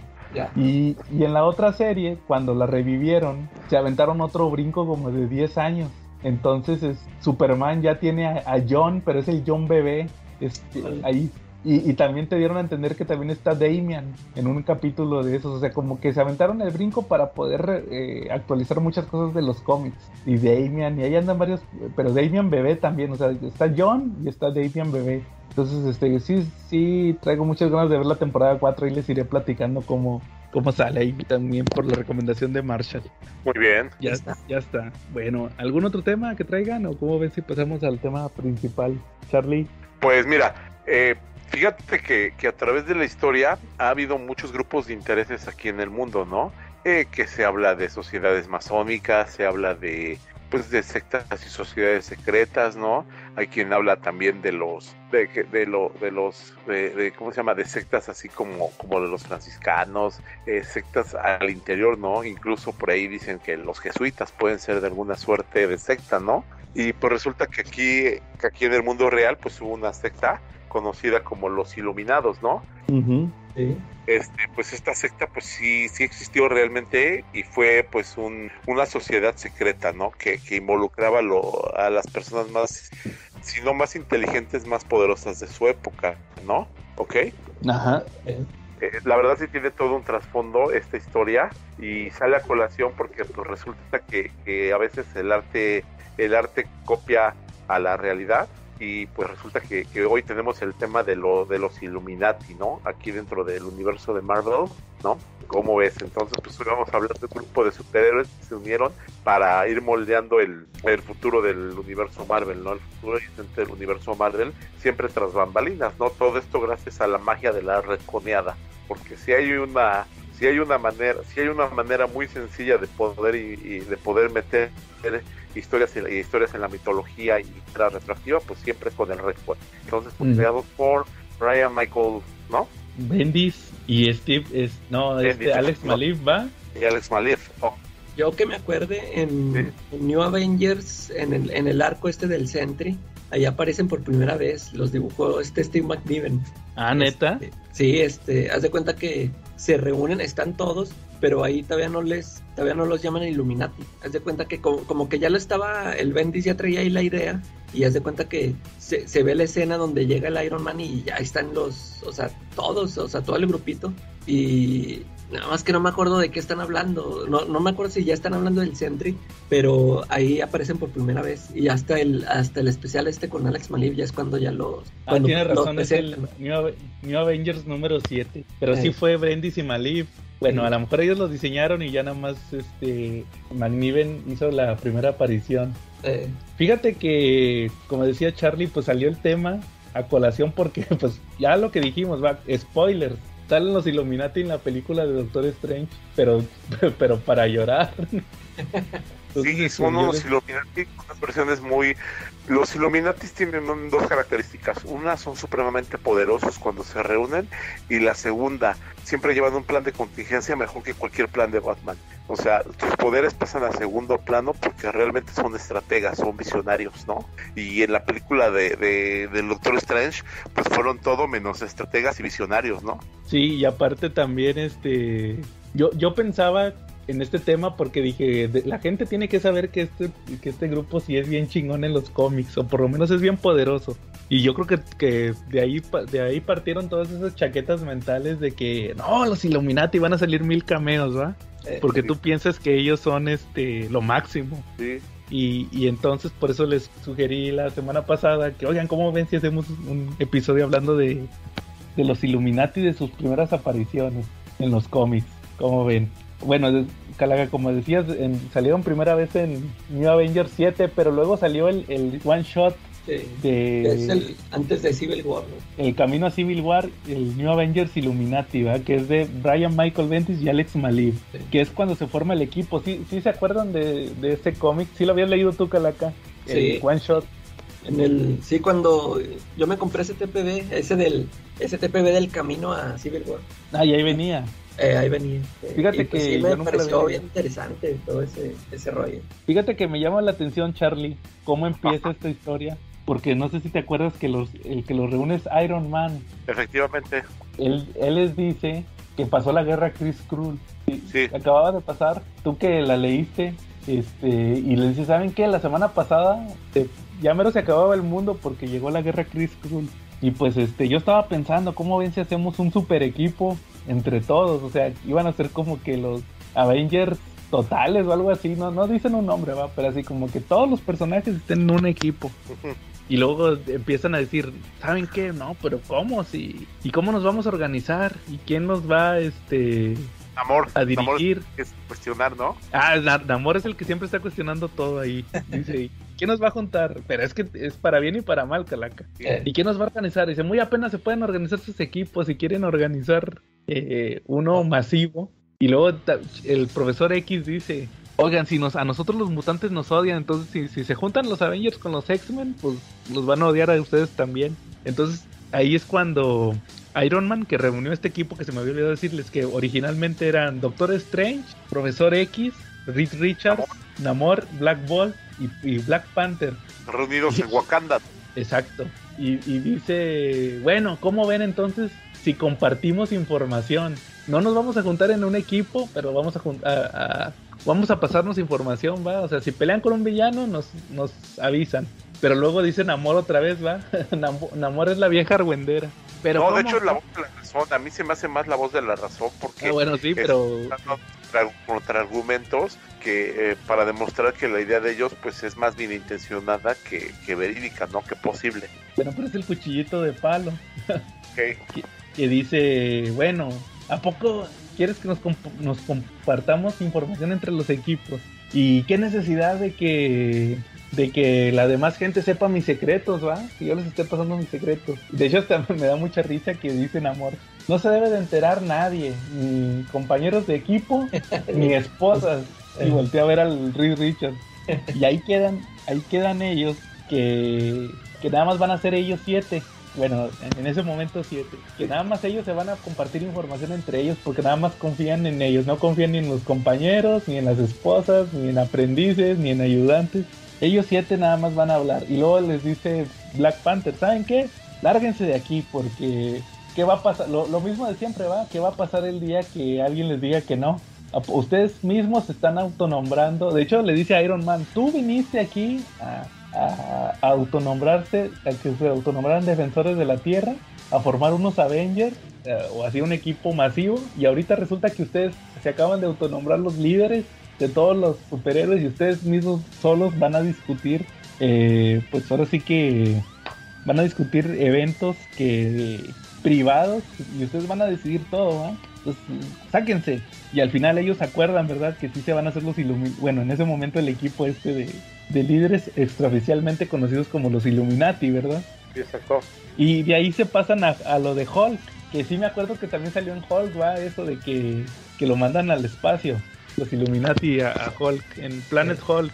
Ellos fueron los causantes de que Hulk se fuera a Planet Hulk, porque ellos deciden, que ¿saben qué? Hubo una pelea de la, la- la mole contra Hulk en Las Vegas y mataron un chorro de gente, entonces pues este dis- ellos discuten, ¿saben qué? ¿Cómo le hacemos? Lo dicen, no, es que hay que, de hecho dicen amor, en vez de quererlo correr, eh, cúrenlo. Y el Reed Richards sí le dice, le dice a Reed Richards, ¿sabes qué? En vez de andar ahí con tu esposa, otra vez con la esposa, ponte a investigar cómo curar a, este, a, Hulk. Y sí le dice, pues ¿a poco crees que no lo he hecho? También a, a este, a la mole, ¿va? Le dice. A la mole también lo estoy tratando de curar. Y es bien difícil. Y luego también dicen que el profesor X le leyó la mente y dicen, Banner en su mente cree que si se pudiera suicidar, ya se hubiera suicidado. No hay forma de curarlo, no hay forma de matarlo, hay que echarlo a otro, a otro lado. Y ahí es donde deciden aventarlo al, al Planet Hall, va a sacar. Y se agarran a madrazos Namor y, Namor y este y Iron Man, va. Y ahí dice Namor, Black Panther tenía razón, yo me voy de aquí. Y se separa del equipo, en teoría se separa del equipo. Y ya pues pasa eso, va. A Hulk lo mandan a- al otro planeta. Y, y este one shot termina justamente con, con otra vez se vuelven a reunir los Illuminati, quién sabe cuánto tiempo después. Pues no, pues ni fue tan, ni fue tanto, fue como dos años después, en tiempo real, que les dice, ¿saben qué? Y, y llegan a Mor y hasta dicen, pues que tú ya no ibas a venir. dice, no, pues me invitaron y vine. y ahí es donde les dice, ¿saben qué? Les traigo, que, que- que aquí me, me trae otra referencia a los Simpsons. Ahorita lo platicamos. Que resulta que, que dice este Iron Man, ¿saben qué? Me acaban de pasar esto por debajo del agua. Es un acta de registro superhumano que se va a probar este, en el gobierno y, discuten ahí ellos. Que cómo, cómo que vamos a revelar las identidades. Y típico Reed Richards dice, pues nosotros somos públicos y otros no, pero es que hay personajes que, que, que tienen su identidad secreta, ¿va? ¿cómo nos van a afectar? Y al final resulta que dice Iron Man, que se me hace bien discutible, o sea, no sé qué opinen ustedes, ahorita me dan su opinión, que dicen, ¿saben qué? Es que Reed Richards y yo somos visionarios, nosotros vemos al futuro. Y les voy a decir algo que va a pasar. Va a pasar que un superhéroe joven, no sé, por ejemplo, los Young Avengers o algún otro, que es bueno, va a ser algo muy malo, va, va a morir gente, va este, o va a salir herida gente, el gobierno y cualquier persona del gobierno que quiera, ahora sí que quiera sobresalir, va a armar una bronca y eso va a hacer que nos volvamos en equipos y en equipos vamos a pelear. Van a agarrar algún chivo expiratorio, no sé, no sé, a lo mejor puede ser Spider-Man. y luego dice, y nos vamos a agarrar a madrazo y va a morir gente. O sea, pr- prácticamente según que to- este Tony era tan chingón que el vato ya sabía todo lo que iba a pasar en, en, en Ahí es Civil War. todo Civil War. Pero yo me pre- les hago la pregunta, como diría, como diría las sabias palabras de Homero Simpson, y si era tan listo, ¿por qué se murió? o sea, y si era tan listo, ¿por qué pasó Civil War? Bienvenidos a El Comprador de Springfield, fundado en 1883. El periódico fue creado por Johnny Noticioso, un chico de 14 años que recorrió el país fundando periódicos. Y si era tan listo, ¿por qué se murió? Y ya sabía todo lo que iba a... A ver, Charlie, explícame tú. este, pues no sé, para vender cómics, para mostrar una personalidad muy inteligente de Iron Man. Ajá. Y nada, resultó que sí pasó. Todo lo que él dijo pasó. Pero ya- pues es de que cada vez que veas que, que pasó, un mago lo hizo. O le borraron la memoria. No, un- como dicen los Simpsons, es que un mago lo hizo. Ajá. Es- no, es Eh, que mira, yo, yo por ejemplo, Ajá. ver, Dime, Cala. es, es que yo, yo haz de cuenta que yo, yo es lo que entendí que este Bendis al crear estos Illuminati eh, como que es precisamente eso es lo que quiso dar a entender, ¿no? Este, por ejemplo, sie- siempre cuando eso de que cuando quieran juntar sus grupitos de que nosotros somos los más pregones y que nosotros vamos a, a- organizar el mundo, organizar tal cualquier cosa, este, eh, pues las cosas siempre salen mal, o sea, por más que se junten los, o sea, los más inteligentes o los más ricos, este, las cosas siempre van a salir mal, ¿no? O sea, por, por eso ahí nos lo muestra con esto de, de Hulk, o sea, se mandan a Hulk a otro planeta y luego regresa y les hace la World War Hulk, o sea, les es contraproducente. Y luego más adelante ahori- ahorita vamos a pasar con lo de la miniserie, que todo lo, todos sus actos, todo lo que hacen, les, o sea, siempre causan ahí sus, sus destrozos. Yo, yo siento que por eso, eso es lo que quiso dar a entender Bendis de que eh, se juntaron un grupito de los más poderosos, los más inteligentes y nomás vinieron a hacer puro desastre. Sí, yo, creo de que fue, yo creo que fue una analogía, ¿no? Del grupo de los Illuminati que, que fue creado por Ignacio de Loyola y que pues también decía la cuenta la leyenda que ellos guiaban el, que ellos guiaban o hasta la fecha todavía guían el destino del mundo, ¿no? Eh, eh, esta, esta fue una analogía de Brian, de Brian Malcolm donde nos menciona que, que esos superhéroes en un principio lo hacían de manera de manera oculta porque pues toda la miniserie nos habla que van tratando de moldear los principales eventos del universo Marvel pero siempre tras bambalinas. Entonces yo creo que básicamente es eso. Olvídate de que sale bien o sale mal, sino que lo tratan de moldear, ¿no? El, el destino a como ellos creen que va a ser lo mejor, ¿no? Digo, pero al ser humanos, pues obviamente va, puede ser falible el plan, ¿no? Y no importa lo inteligentes que sean. Digo, también Reed Richards, durante los números de la, de la, de la, de la, de la War, de la Civil War, de la 1, eh, él ya, ya él, el pensador loco, se había dado cuenta que él manejaba un tipo de, de algoritmos sociales. O sea, Reed Richards no solamente es un genio matemáticamente hablando o científicamente hablando, sino que también es muy bueno en, todos los, en todas las ciencias sociales, porque él había creado unos algoritmos para predecir sucesos que, que podían pasar, ¿no? Me pregunto si en algún momento pues ya había previsto él también eh, todo lo que iba a pasar antes de que sucediera. Pero yo creo que básicamente es eso, es una alegoría de, de cómo hay, hay poderes ocultos o poderes de facto que van guiando el mundo. Yo creo que eso es lo que nos quiere decir Brian Michael Bendis. Yo creo que estoy un poquito más de acuerdo, Charlie, con los dos. En, en el aspecto que tú dices de que se tienen que reunir para regarla. Y también lo que dice la calaca, que todas las consecuencias que tuvieron regresaron después. Como por ejemplo, mandas a Hulk a, este al espacio y regresa en World War Hulk y ahí les mete madrazos directamente a ellos, los hace responsables y hace público el que existen los Illuminati. Pero eso fue hasta World War Hulk. Y en el caso de la Civil War, pues te dan a entender de que ellos se enteraron desde el principio, quisieron planear lo que iban a hacer y al final no sirvió de nada. Y pues a- de ahí no pasó, ¿verdad? En ese momento de ser un one shot para ser como previo a Civil War. Sí salió primero que Civil War, Calaca. Sí. sí, Porque sí. se me hace bien, bueno, es que nomás te está spoileando el número uno. Que va a pasar algo, O sea, que está diciendo todo. que va a pasar algo y este, a lo mejor fue, fue ¿Quién sabe? simultáneo, Es ¿no? cierto, hay que checar fechas. Yo creo que ha de ser simultáneo. Eh, Y pues este, y pues ese lo dibujó Alex Malib, ¿va? Que, que no lo reconocía su, su estilo, fíjate. sí, no, está diferente. Creo, creo que nada más cuando dibuja a Black. Bolt. Sí, a Black Bolt es el único que más o menos sí lo ubico por su estilo. Todos los demás no. Como que no estás acostumbrado a verlo dibujar esos personajes. Eh, Y luego, pues sí, como dicen, pasa la. Después, creo que un año después sale la miniserie ahora sí de los Illuminati, ¿va? sí. ahora la dibuja Jim Chung. ¿Sí, no? Es Jim Chung. Sí. Sí. Que se ha aventado unos trabajos bien chidos. Él estuvo en Fantastic Four y luego también estuvo en, en la Justice League, ¿va? Le dibujó a, a este, ¿cómo se llama? A, a Snyder, a Scott Snyder. Entonces es, es, es un artista que siempre cumple, ¿va? Jim Chung. Acaba de estar en Spawn también. Ah, neta, qué chido. Él, él dibujó el, un especial, el de Spawn Universe. Ah, ne- ah, sí es cierto, ahí lo tengo, fíjate. Sí, ni, ni yo lo tengo, fíjate. Y resulta, pues como dices, que pues le toca dibujarse la miniserie principal y pues el número uno, ahora sí pasando a la miniserie, que es una portada donde vemos ahora sí que los personajes, en, en ese primer número van, van al mundo Skrull, ¿va? Al que le dicen el mundo Trono o algo así, Tron World, a decirles que, o sea, esa, es su primer, esa fue su primera misión, ir a decirles, ¿sabes qué? A partir de hoy está prohibido que, ata- que ataquen la Tierra. Y pues, ¿qué pasa? Pues que los buscan, ¿va? Y los capturan ahí en el espacio. Sí, y claro. muy apenas pueden salir ellos con vida. De hecho, a- hicieron experimentos con todos.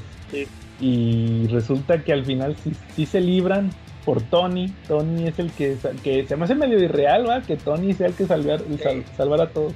Es como en, la película de Civil War, cuando se agarran a madrazos todos con el Winter Soldier y que Tony el, el reloj lo convierte en un, en un guante de Iron Man y nomás con eso tiene, ¿va? Para... Se me hace medio irreal eso.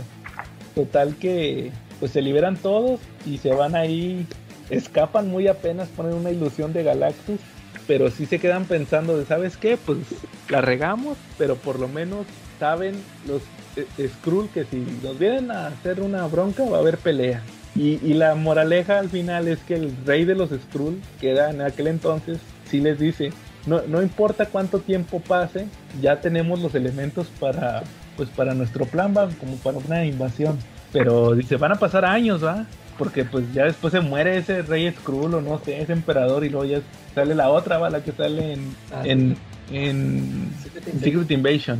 De hecho, ahí, ahí sembraron eh, su consecuencia de su actuación, pues fue que eh, empe- inició la, la Secret Invasion, ¿no? Ujú. Como, Sí. como decíamos, pues regresan a ellos, ¿va? Todas sus consecuencias. Sí, aunque la buena noticia de eso, pues es que gracias, gracias a, a que se robaron la nave Skrull, pues Reed Richards y Tony Stark avanzaron mucho en su tecnología, como en algún momento les dicen amor, ¿no? Sí, otra vez. haciendo mucho billete este, con todo lo que están sacando de la nave Skrull, con toda la tecnología, ¿no? De la nave. Y lo cual sí nos dice. pensar que en algún momento pues también este Reed Richards y Tony pues pues tuvieron sus avances gracias a que robaron tecnología de otra cultura, ¿no? Sí, hicieron este, ¿cómo les dicen? Ingeniería inversa. Claro. Y luego, pues, Charlie, ¿cómo ves si pasamos al 2? Oye, O sea, an- más- antes na- nada más, en este, una observación, este, yo eh, cuando leí ese, ese número, es que yo, yo compré un tomo también, que era como un, este, igual, como un camino a Secret Invasion. Y nomás Y venía metieron, ese. eh, y metieron ese, metieron ese número. Y el Este, último no. Sí, haz de cuenta, eh, metieron nada más esos, el 1 y el 5. Y, y, pero, y haz de cuenta que también metieron el Fantastic Four número 2, que es la primera aparición de los Skrulls. Ah, lo de las vacas. Sí, y este, eso les iba a preguntar yo que, este, ustedes, o sea, ustedes sí leyeron ese cómic de la guerra Skrull, o sea, ya, ya tenían, ya habían tenido contacto con esos personajes porque creo, yo me acuerdo que, o sea, sí los conocía, que los Skrull cambian de forma, pero como que me había quedado con esa imagen desde el- lo del Fantastic y que al final, o sea, eso de que los convierten en vaca, o sea, que aquí en este, en este número, o sea, sí los veo muy amenazantes, ¿no? No, no sé si también en la guerra Kree Skrull también los mostraron así, porque, o sea, aquí sí te dan miedo de que, o sea, ¿cómo piensan, no? De que ya los vamos a matar, o, o sea, e- esa, esa última este, secuencia del, del rey diciendo que lo que me tarde, pero nos los vamos a fregar. O sea, se, un peldañón muy alto a los Skrulls, y eh, nunca los había visto yo así. ¿Qué, qué tal aparecieron en la guerra Kree Skrull? A ver, Charlie, tú que sí lo leíste. Pues mira, la verdad es que, que los dos feudos galácticos, tanto el Skrull como, como el como el Kree, pues sí son, sí son de temer, ¿no? Digo, de alguna manera, pues tenemos que los Kree son los más buenos y aún así eh, en muchas ocasiones han tomado decisiones que han afectado, han intentado afectar la Tierra o sin importar que nos afecten, pues no, no tienes un parámetro de decir que uno es más bonachón que el otro. Los Skrull a lo mejor y, y te quedaste con la idea de, de los cómics originales donde eran un poquito más, pues más simples los tiempos y eran un- los personajes más bonachones, pero los Skrull realmente son malditos y las consecuencias incluso de los Skrull que se volvieron vacas pues siguen, siguen hasta, hasta nuestros días, ¿no? Digo, hay por ahí unos personajes que, que obtuvieron sus poderes a partir de que comieron la carne de los Skrull que estaban hechos vaca. Entonces, ha tenido, ha tenido bastantes implicaciones todo esto, ¿no? Ha tenido bastantes implicaciones en la historia de las vacas. no que se volvieron Skrull. Eh, desde, ¿Quién lo diría que desde los Cuatro Fantásticos llegaron hasta la Guerra Kree Skrull y todavía en tiempos modernos pues hay personajes que tienen que tienen eso, ¿no? Que ahí es un es un escuadrón de ataque contra los Skrull que se dedican a destruir Skrulls y pues comieron carnita de Skrull hecha vaca y les dio el síndrome de la vaca loca, ¿no? Entonces pues, son muy buenos. Pero bueno, ya volviendo a nuestro tema, fíjate que a mí lo que me llama mucho la atención son las portadas. Las portadas están bellísimas, ¿no? Por ejemplo, ahorita la que estás hablando de la del número 2, del que vamos a empezar a hablar en unos momentos, está particularmente bella, ¿no? Esa imagen de Reed Richards con el guantelete del infinito, pues ya nos dice todo lo que va a pasar, ¿no?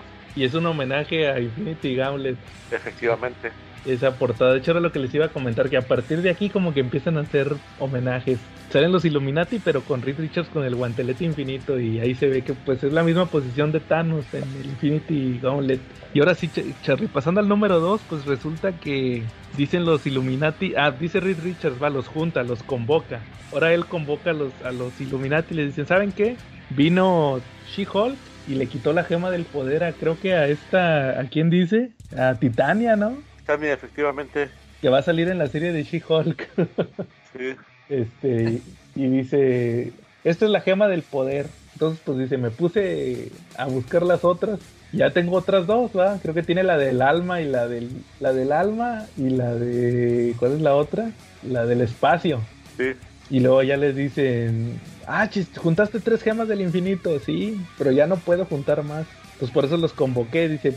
Y, me, me, gustan mucho los argumentos que se avienta Reed Richards. Dice, la última vez que se usaron las gemas del infinito, a mí me desaparecieron, que fue lo que pasó en Infinity Gauntlet. Él estuvo dentro. Los cuatro fantásticos todos estuvieron eh, desvanecidos en el chasquido de Thanos. Y ahí dice, ¿saben qué? Pues hay que evitarlo. A ver cómo le hacemos. Este, juntamos las gemas del infinito y las destruimos o las nos la repartimos, pero no, no podemos dejar que otro loco espacial ande jugando con esto. Se hacen dos equipos. Namori, ¿es Namori qué? Eh, Doctor Strange, Namori y el Profesor X van a buscar la gema de la mente, que supuestamente está en el subconsciente de la mente o algo así, y abren como un portal y ahí la encuentran. Este, y al otro lado, Black Bolt, Iron Man y Reed Richards buscan la de la realidad que está así como que en otra dimensión o algo así. Que de hecho está la mole y, y Ben Grimm. y empiezan a escuchar, oye, está temblando el edificio. Sí, es que Reed está haciendo un experimento. Ah, bueno. y en realidad pues abrieron un portal a otra dimensión. Que están muy contentos viendo la tele, Johnny Storm y la mole, ¿no? Ni en cuenta de todo. Sí, todo lo que pasa, ni cuenta se dan. Total que muy apenas los dos equipos juntan las gemas, ponen el guantelete, ponen las gemas en el guantelete de Rick Richards y él, de hecho él mismo lo dice, cuando estén las cinco gemas van a llamar a la gema del tiempo porque la gema del tiempo está perdida. La junta y, de volada empiezan, eso me gusta mucho que empiezan, Rip, quítate el guante, quítate el guante, va, empieza la, el miedo eh, de quítatelo, quítatelo, ¿qué traes? ¿Qué traes? Y, y luego llega, me, gusta mucho esa viñeta donde llega el Watcher, ¿va? y que dice, Reed Richards esperaba más de ti, va, o sea, bien decepcionado. Estos no son juguetes, ¿va? Y, y, le dice Reed Richards, no, lo que pasa es que yo pedí que lo que hizo Thanos, que desaparecieran las gemas. Que desaparecieran, entonces, este, pero no, aquí no se puede, dice, aquí no se pueden, no se pueden, este, destruir las gemas del infinito. Y dice, pues lo que vamos a hacer es que nos las vamos a repartir.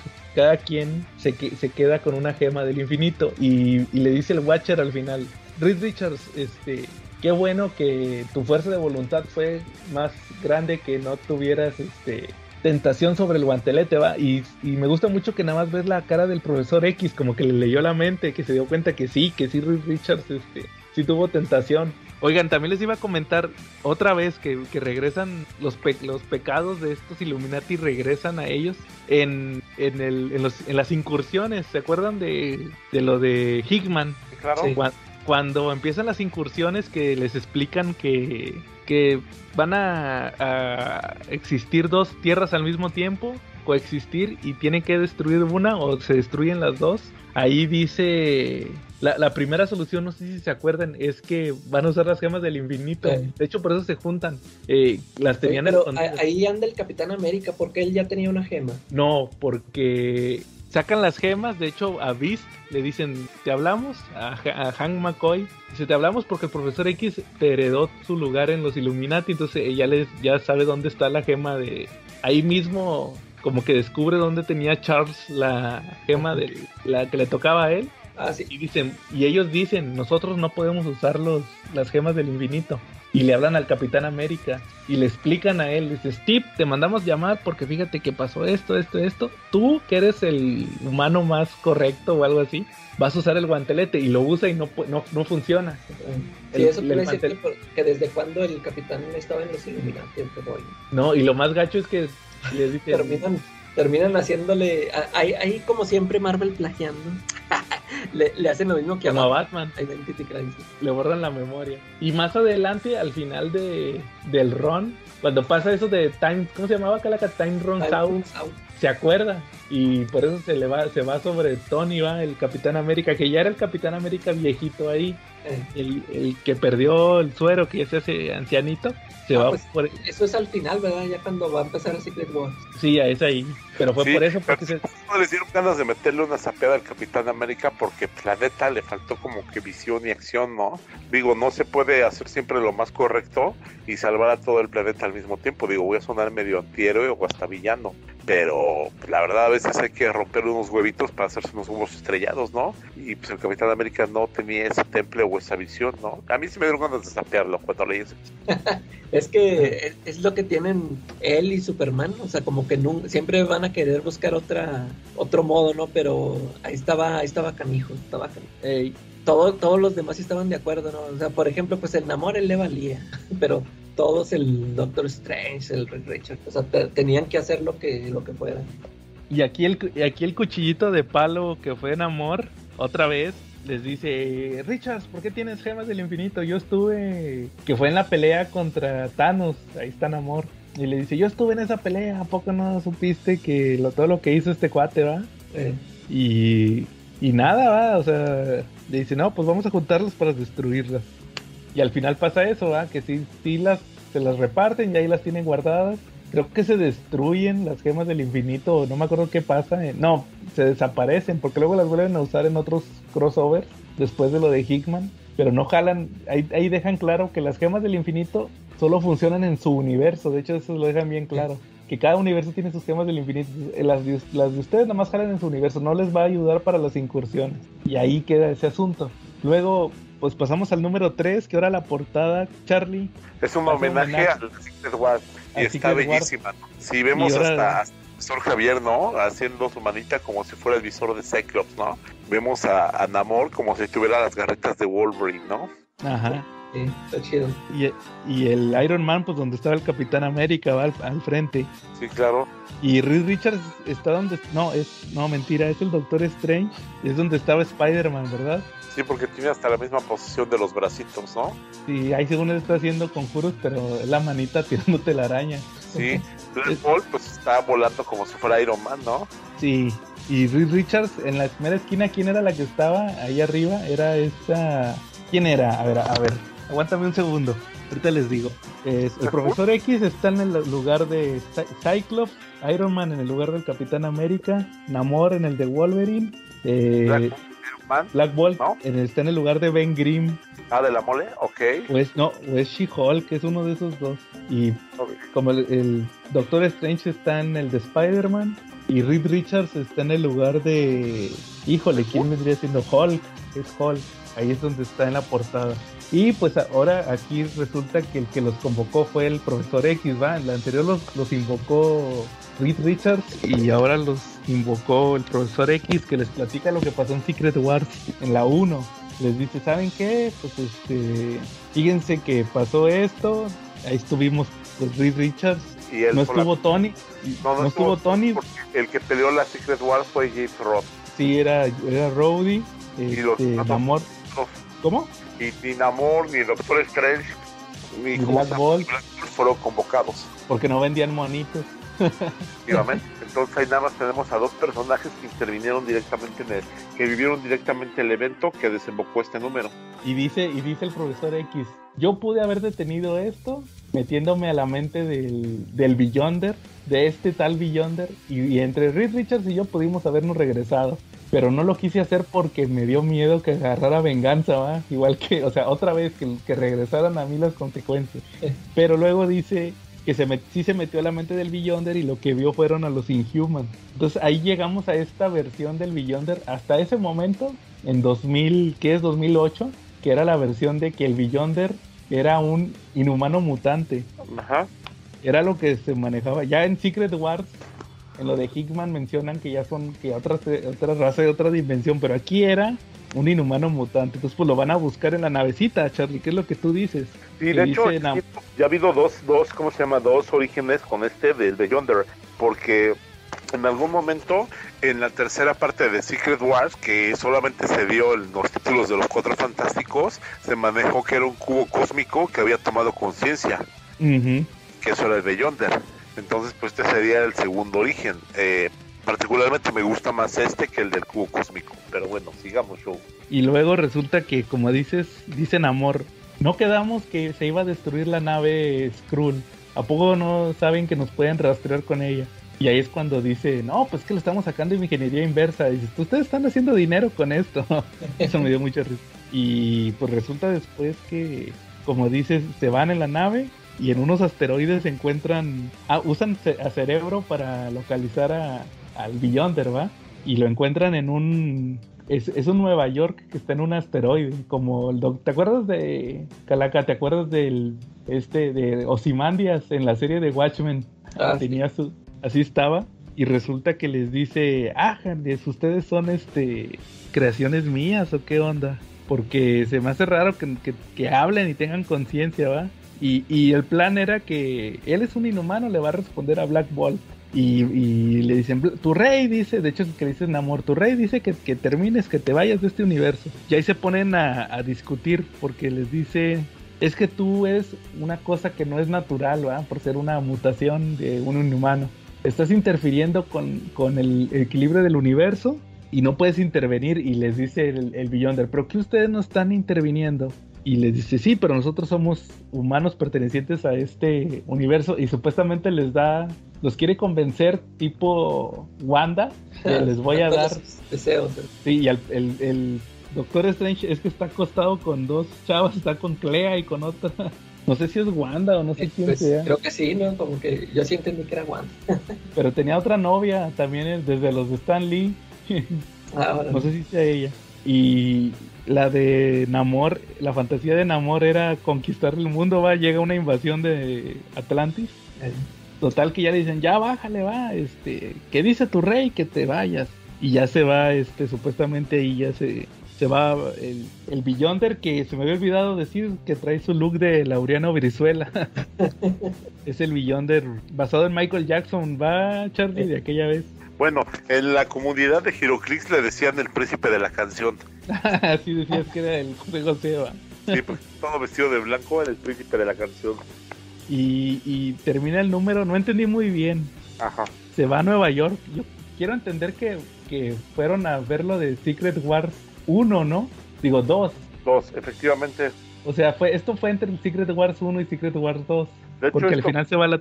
esto fue entre los números de Secret War 2. Este, cuando hubo un cameo con Spider-Man, hubo un tie-in donde, donde precisamente el Kingpin, eh, donde precisamente el Beyonder se da cuenta que, que el dinero crea mucha insatisfacción. Entonces, para acabar con la insatisfacción, cons- construye, hace que un edificio se vuelva todo de oro. Y, y ahí crea una, un room muy interesante en Spider-Man porque pues, el Kingpin se queda con el oro.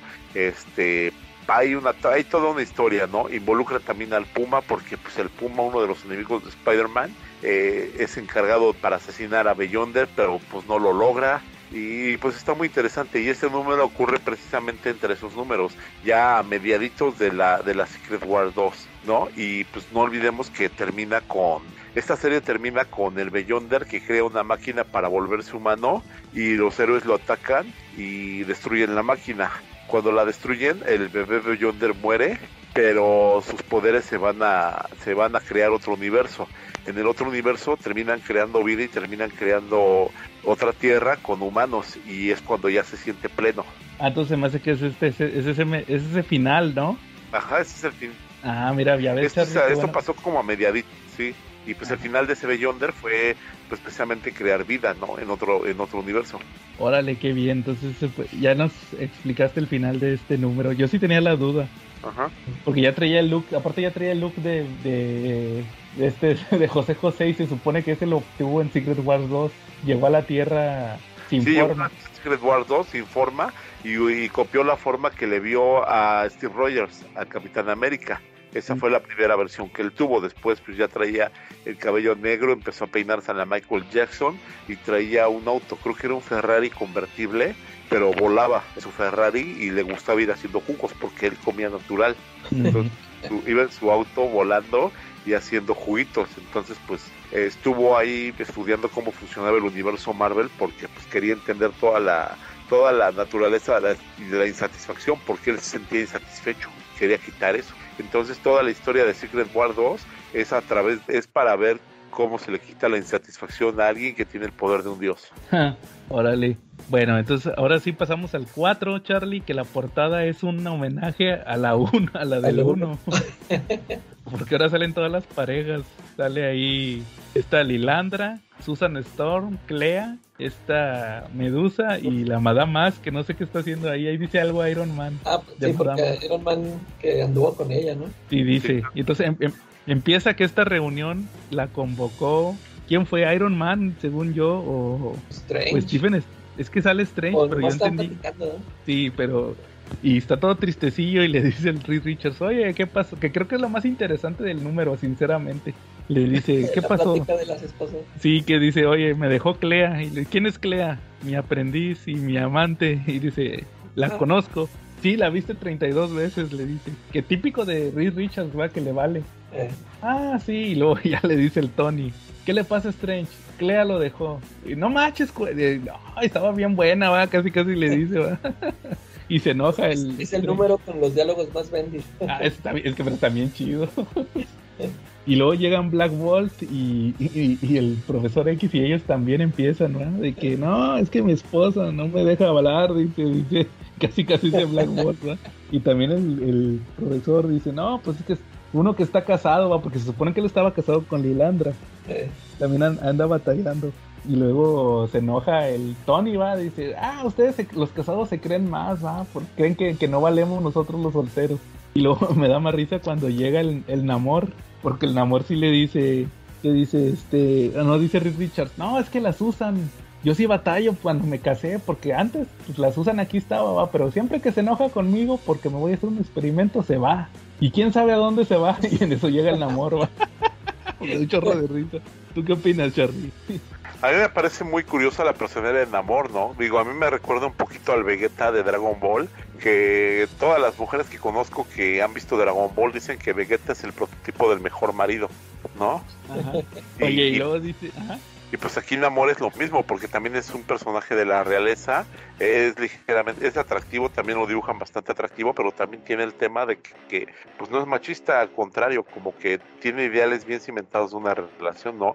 Y lo cual es muy curioso, ¿no? Porque pues Namor no se...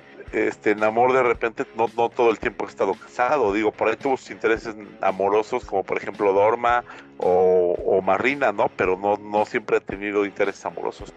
y llegan amor así de que se le quedan viendo todos, va, así de que a este güey se la quiere, se la quiere robar y dice, Richards, tu esposa no te va a dejar, dice, "¿Y ¿cómo sabes? Porque ya lo intenté y nos jaló.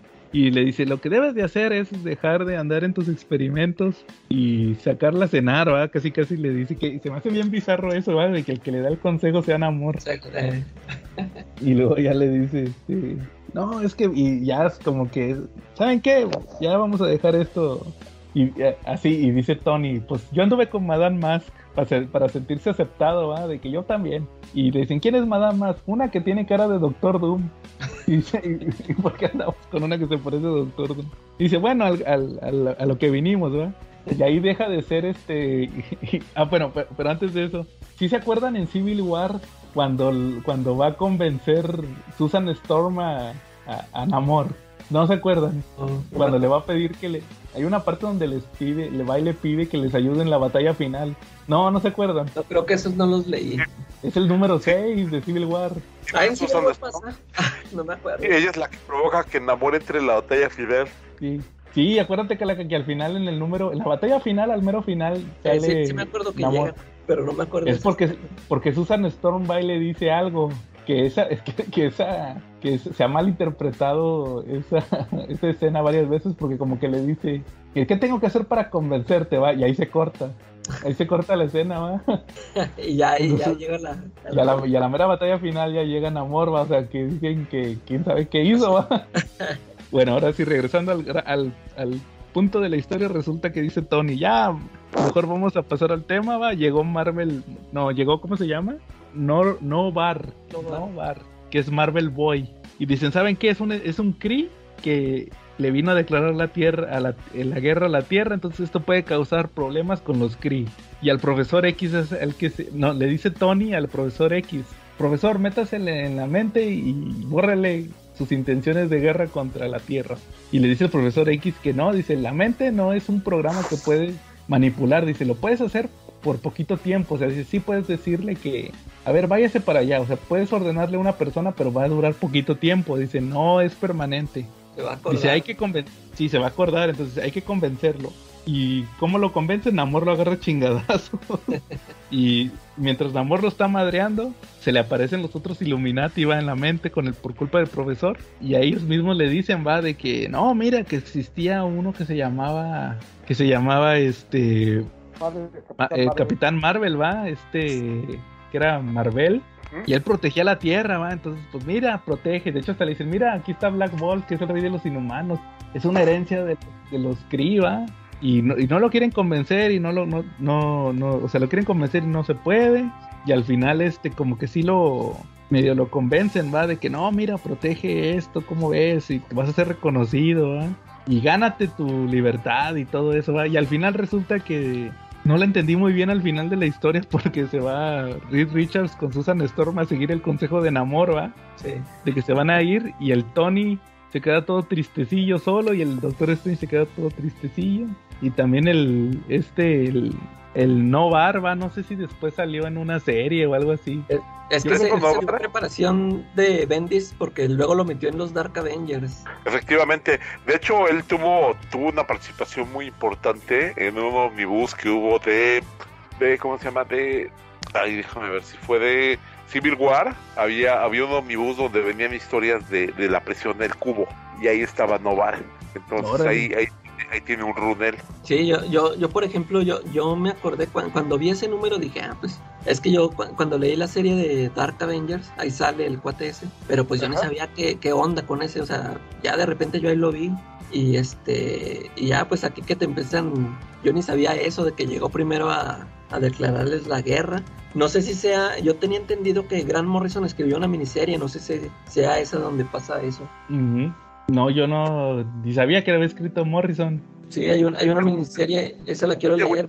La Tierra, Novar llegó, llegó con unos Kree intentando invadir la Tierra, pero no lo logró y fue hecho preso y terminó en el cubo. Y ahí es donde nos lleva esta historia. Luego de, luego de ahí te conecta directamente con el Omnibus que ya publicó TV, que ya publicó Televisa. De Civil War. Sí, exacto, hay un número, uno de números perdidos y ahí aparece esa historia. Órale. Ahí está también la, re- la referencia para que lo quiera leer. Y luego Sí. ahora sí, pues ya vamos a acabar, va, con el número 5 de la miniserie de los Illuminati, que es como que en el presente, va, ya Eh, en lo que se estaba publicando, ya es otro preludio a Secret Invasion. Que es que Tony tiene ahí una bolsa de cadáveres y llega el Doctor Strange. Y de hecho, el Doctor Strange le dice: Llegué en forma astral porque no me confío de ti porque está en, la, en el acta, va. Si, si llega Sí. el verdadero, se lo llevan preso. Y dice, oye, ¿cómo van tus Avengers? Pues bien, va, pero clandestinos. Y llega, llega Black Bolt, llega el, pro- el profesor que ya puede caminar, llega Reed Richards y llega Namor y ya les explica, ¿saben qué? Este, les voy a enseñar algo que, que, que encontró, creo que dice que fue esta Jessica Drew, ¿va? La Spider-Woman. Curiosamente, ¿va? Y es este, es la Electra Skrull muerta. Y ahí dice, ¿saben qué? Pues este, no lo detectamos. Y ahí dice Tony que fue su culpa, ¿va? Dice, ¿cómo que fue tu culpa? Sí, pues aquella vez que les fuimos a, pues el número uno, ¿va? Cuando les fuimos a decir que no invadieran la Tierra y nos capturaron. Entonces ellos, de cierta manera, lo lograron. Este, nos, nos clonaron los poderes y pues no los podemos detectar. Entonces, pues hay que buscar cómo le hacemos para, para encontrarlos, ¿va? Y de hecho, y, y, habla Black Bolt, va, y se sacan todos de, de, onda. Porque resulta que es un super Skrull, va, que tiene los poderes de, de Black Bolt. Y batallan un chorro para madrearlo, va, al, a este cuate. Sí, claro. Que se me hace muy chida la pelea con el Black Bolt. Ahí se, se la rifa Jim Chunk con los, con los dibujos. Y, luego pues lo madrean, va, al final sí le, sí le ganan y luego llegan otros, uno que tiene poderes de Thor y el otro creo que es este Colossus. Están combinados. Sí, y al final este, creo que usa unos satélites, ¿no? Algo así, este Tony, para madrearlos o algo así, hace explotar algo, no me acuerdo muy bien cómo le hace. Y hasta le dice, pues ya lo usé una vez, esto ya nunca nos va a volver a funcionar. Y dice, ¿y ahora qué hacemos, va? O sea, con, con, este tema. Y el Namor es el que, otra vez, va, todos los números Namor es el cuchillito de palo. Que dice, ¿saben qué? No confío en ninguno de ustedes, ya me voy. Y se separan, va, así se acaban los Illuminati hasta este momento. Hasta ese momento, más bien.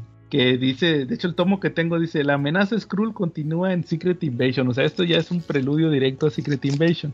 Ya después de eso pasa lo de. No, antes pasa lo de World War Hulk, ¿va? Que los, que los hacen públicos por lo de que se decía de Hulk. Y luego ya sigue lo de las incursiones, ¿va? O, o, qué les deja este, este, hasta este número 5 de Secret de, de los Illuminati pues una historia perfectamente bien estructurada que me dejó con un sabor de boca queriendo más, ¿no? Con un muy buen sabor de boca. Eh, yo me imaginaba un poquito diferente el regreso de los Illuminati. Yo me lo seguía imaginando dentro del Red Con y siempre actuando tras bambalinas, eh, a lo mejor solucionando problemas de continuidad y los famosos no price que tenían en Marvel y no sé, o sea, dándole, dándole, dándole solución a incógnitas con las que nos quedamos en los cómics, ¿no? O sea, como, como que fueran alguien que fuera arreglando lo que está mal, ¿no? O tratando de arreglar lo que está mal, o en ocasiones hasta generando unos nuevos conflictos, ¿no? En, su, en sus buenas intenciones, pero pues mala capacidad para, para predecir el futuro, ¿no? Ándale, porque si te fijas, todo, todo lo que ellos dijeron, te les regresó. Hulk, la Civil War, los Skrull, este, ¿cuál fue el otro? El, el guantelete del infinito lo terminaron usando. Y este, el de regresó también en las incursiones. Sí, ellos, ellos predijeron casi todo, ¿no? La caída del PRI, ¿no? Ándale. casi, casi. Y le salió mal. ¿Y si eran tan listos, Charlie? ¿Por qué se murieron? Pues sí, si eran tan listos, ¿por qué se murieron ahí? ¿Por qué, por qué de verdad los acabaron tan fácil, no? Sí. Y fíjate que después de esto, pues ya tuvieron si quieren para terminar tuvieron pues participaciones contadas. Hay un número de Avengers contra X-Men, no sé si se acuerden o que les haya tocado leerlo, que a, Namor le, le llega una alerta de los Illuminati. A Namor, que te acuerdas que Namor estaba con los X-Men, era de los, de los Fénix. y, y va, y resulta que era el Capitán América que le pidió a Iron Man que se aventara una alerta de los Illuminati, pero fue capitán. Y platica con él, le dice, ¿sabes qué? Eh, ayúdanos, va, para, vamos a parar todo esto. Y no quiere, no quiere en amor. Y después de eso, pues sigue lo de Hickman, que ya lo platicamos, que es que lo que pasó en Doctor Strange, que, que hacen el tema de las incursiones, que es que, que van a chocar dos mundos y se tienen que destruir uno y al final va a quedar solamente uno de todos los del multiverso. Y pues obviamente como es una amenaza bien grande, los que se quedan a combatirlo son nada más los puros Illuminati. Sale como... Toda esa etapa se me hizo muy chida. Sí, este, más que la de Avengers, la de Avengers sí se me hace bien de huevo. Sí, ah, sí, es New Avengers. Sí, es New Avengers Illuminati. Pues así se llamaba New Avengers, perdón, los Illuminati. Está muy chida esa. Esta es la que, la que sí tiene que ver directamente con Secret Wars que nada más me acuerdo que al final no sé por qué corren a Namor y luego él hace su grupito, ¿no? Con, con sí, haz, de cuenta que yo lo, yo lo releí, fíjate, bueno, lo estuve ojeando porque sí me gusta mucho, ya les había platicado esa, esa parte de los Illuminati, que ese es el fin de los Illuminati, hasta, hasta el momento creo que no se han vuelto a juntar, que es que, pues como les digo, tienen, se juntan, empiezan a destruir mundos, o sea, ponen bombas, haz de cuenta que hacen bombas, creo que las hace Bruce Banner, porque también a Bruce Banner lo meten a los Illuminati y, y, el, y Bestia se queda en vez del Profesor X porque el Profesor X se murió en, en Avengers contra X-Men y resulta que, empiezan a destruir mundos, o sea, el chiste es que van y dejan una bomba al otro, al otro mundo, a la otra tierra y la explotan y, ya se, se destruye, ¿va? Y les toca pelear con una Liga de la Justicia, como una, una especie que eran los, ¿cómo se llamaba? La Gran Sociedad, algo así se llamaba.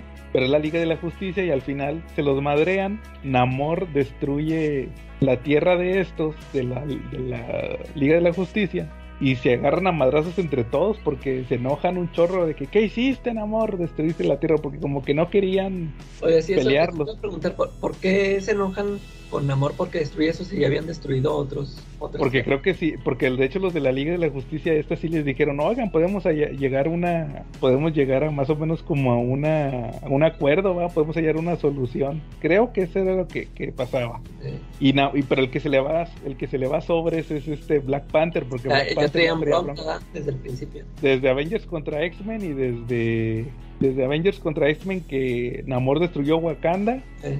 Y luego cuando en Infinity, cuando atacó Thanos, este eh, ahora fue Wakanda la que le dijo que ataca la, la Atlántida, ¿va? Y traían broncas y se separan, ¿va? Ya. Y, y, hay, y el último número de donde se juntan hasta ese momento los Illuminati, como en sí, es que cuando se terminan de pelear, que se separan, les llega otra alerta que en ocho horas va a haber una incursión. Que tienen ocho horas antes de que llegue la otra incursión. Y en ese número, todos los Illuminati ya se van cada quien a su casa. Ya les vale, va. Lo que platicamos que era como, como en la película esta de No mires arriba. Sí. Que ya el Reed Richards se va a ver a sus hijos que, que están dormidos y a, y abrazar a la Susan Storm y ni le dice nada, va, porque nadie sabe. Y el este, el Tony se pone bien pedo, creo, ese día. Que ya ni era alcohólico, va, y se pone otra vez pedo y ya todos aceptan su destino, nada más que al final ya cuando llega, se acaba el tiempo, se dan cuenta que la Tierra sobrevivió. Y, y fue por eso, Calaca, porque Namor liberó a Thanos, a Thanos estaba como congelado o algo así, no me acuerdo qué pasó. Y liberó a todos, to tenían prisioneros de las otras tierras, a un, te Eh. un Terrax, y a otra y los liberan y se, ah, los, la Black Order, los de Thanos, y entre ellos empiezan a, a, a, a madrear a todos los a las otras tierras, ¿va? Y luego pasa lo de Time Runs Out, que pasan ocho meses, creo, y, y empieza el conteo a Civil War, digo, a, Secret, a Secret Wars, y ya explican ahí que en esos ocho meses que se brincaron, eh, traicionaron a Namor y lo mandaron a la fregada. Y, este, y los que andan matando todas las tierras son el Thanos y su equipo. Y al final pasa lo que te, lo de que Tony, de, perdón, lo que el Capitán América se acuerda que Tony le borró la memoria y se agarran a madrazos ellos dos son los últimos que quedan de, del universo Marvel cuando ya se destruye por lo de por lo de la última incursión que era el universo normal contra el Ultimate y ya empieza Secret Wars, pero antes de que empiece Secret Wars, este fue fue Tony Tony el, el Tony Superior Iron Man contra el Capitán América viejito. Entonces ahí, ahí ya se acaba todo el... Y creo que ya nunca han vuelto a, a, a, revivir a los Illuminati y ya fue todo lo que pasó con ellos. No sé si tenga que regresar Bendis para que los vuelva a activar o no sé, pero ya nunca volvieron a salir hasta ahorita en el cine. Eh. ¿Cómo ven? La historia de los Illuminati en los cómics. Sí, no, sí, fíjate que yo también me voy a rever todo eso de Hickman. De los, bueno, de los New Avengers, por lo menos. Fíjate que yo lo estuve ojeando hoy para el episodio y a pesar de que hay unas historias bien chidas, creo que el dibujante principal era Diodato. Diodato fue de los que estuvieron más involucrados. Hay unos números que están bien feos. Pues, Como que metían mucho. Yo me acuerdo que los primeros fueron con el. ¿Cómo se llama este? Steve Epting, ¿no? Ah, no me acuerdo si era él o era Diodato. Que no era Diodato. Es que no, es que primero sí fue Epting, que es el mismo que hizo con Fantastic Four. Y luego Ajá. ya después sí entra el Diodato. Y. Y luego así sí, como vi uno. Otros, otros siempre. Sí, luego se le cruza el Infinity, el de Thanos, que es cuando te digo que capturan a Thanos. De hecho, ellos son los que se lo, que se lo quedan al Thanos ahí congelado. Pero la historia sí estaba muy chida. Eso de Time Runs Out, Time Runs Out ya no me gustó tanto, pero ese número donde se separan los, los Illuminati sí se me hace bien chido.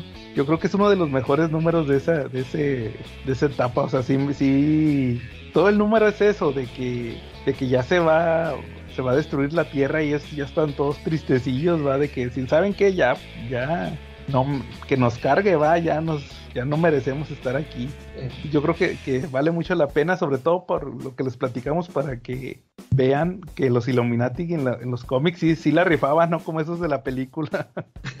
Oye, y luego también algo que, que me fijé en, est- en, en todos estos números que, eh, bueno, por ejemplo, eso que mencionaste tú hace ratito de Reed Richards, de que le preguntan, no, no, que me dejó este, que, o sea, que siempre está, que todo le vale, que él está con sus experimentos y todo esto. Bueno, y es que siempre ha tenido broncas con Susan Beth, pero de repente sí muestra actitudes así muy, muy Doctor Manhattan, ¿no?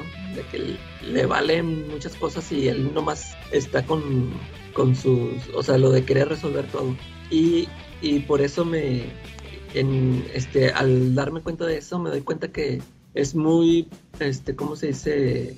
Eh, muy plausible que eh, en el universo Ultimate que llega a convertirse en el Maker, que se hace villano. O sea, eh, a- aquí, ah, o sea, aquí Reed Richards lo veo a un pasito de convertirse en cualquier momento en el Maker. O sea, eh, o sea, sí, sí te lo, no, no te brinca eso de que, ah, es Richards nunca se, nunca se convertiría en villano, o sea, nunca llegaría a ser el Maker. O sea, está, está a un pasito de nada de, o sea, con todas esas actitudes que muestra siempre, o sea, sí te la crees de que él puede en, en este eh, convertirse en el de... Eso hizo chido.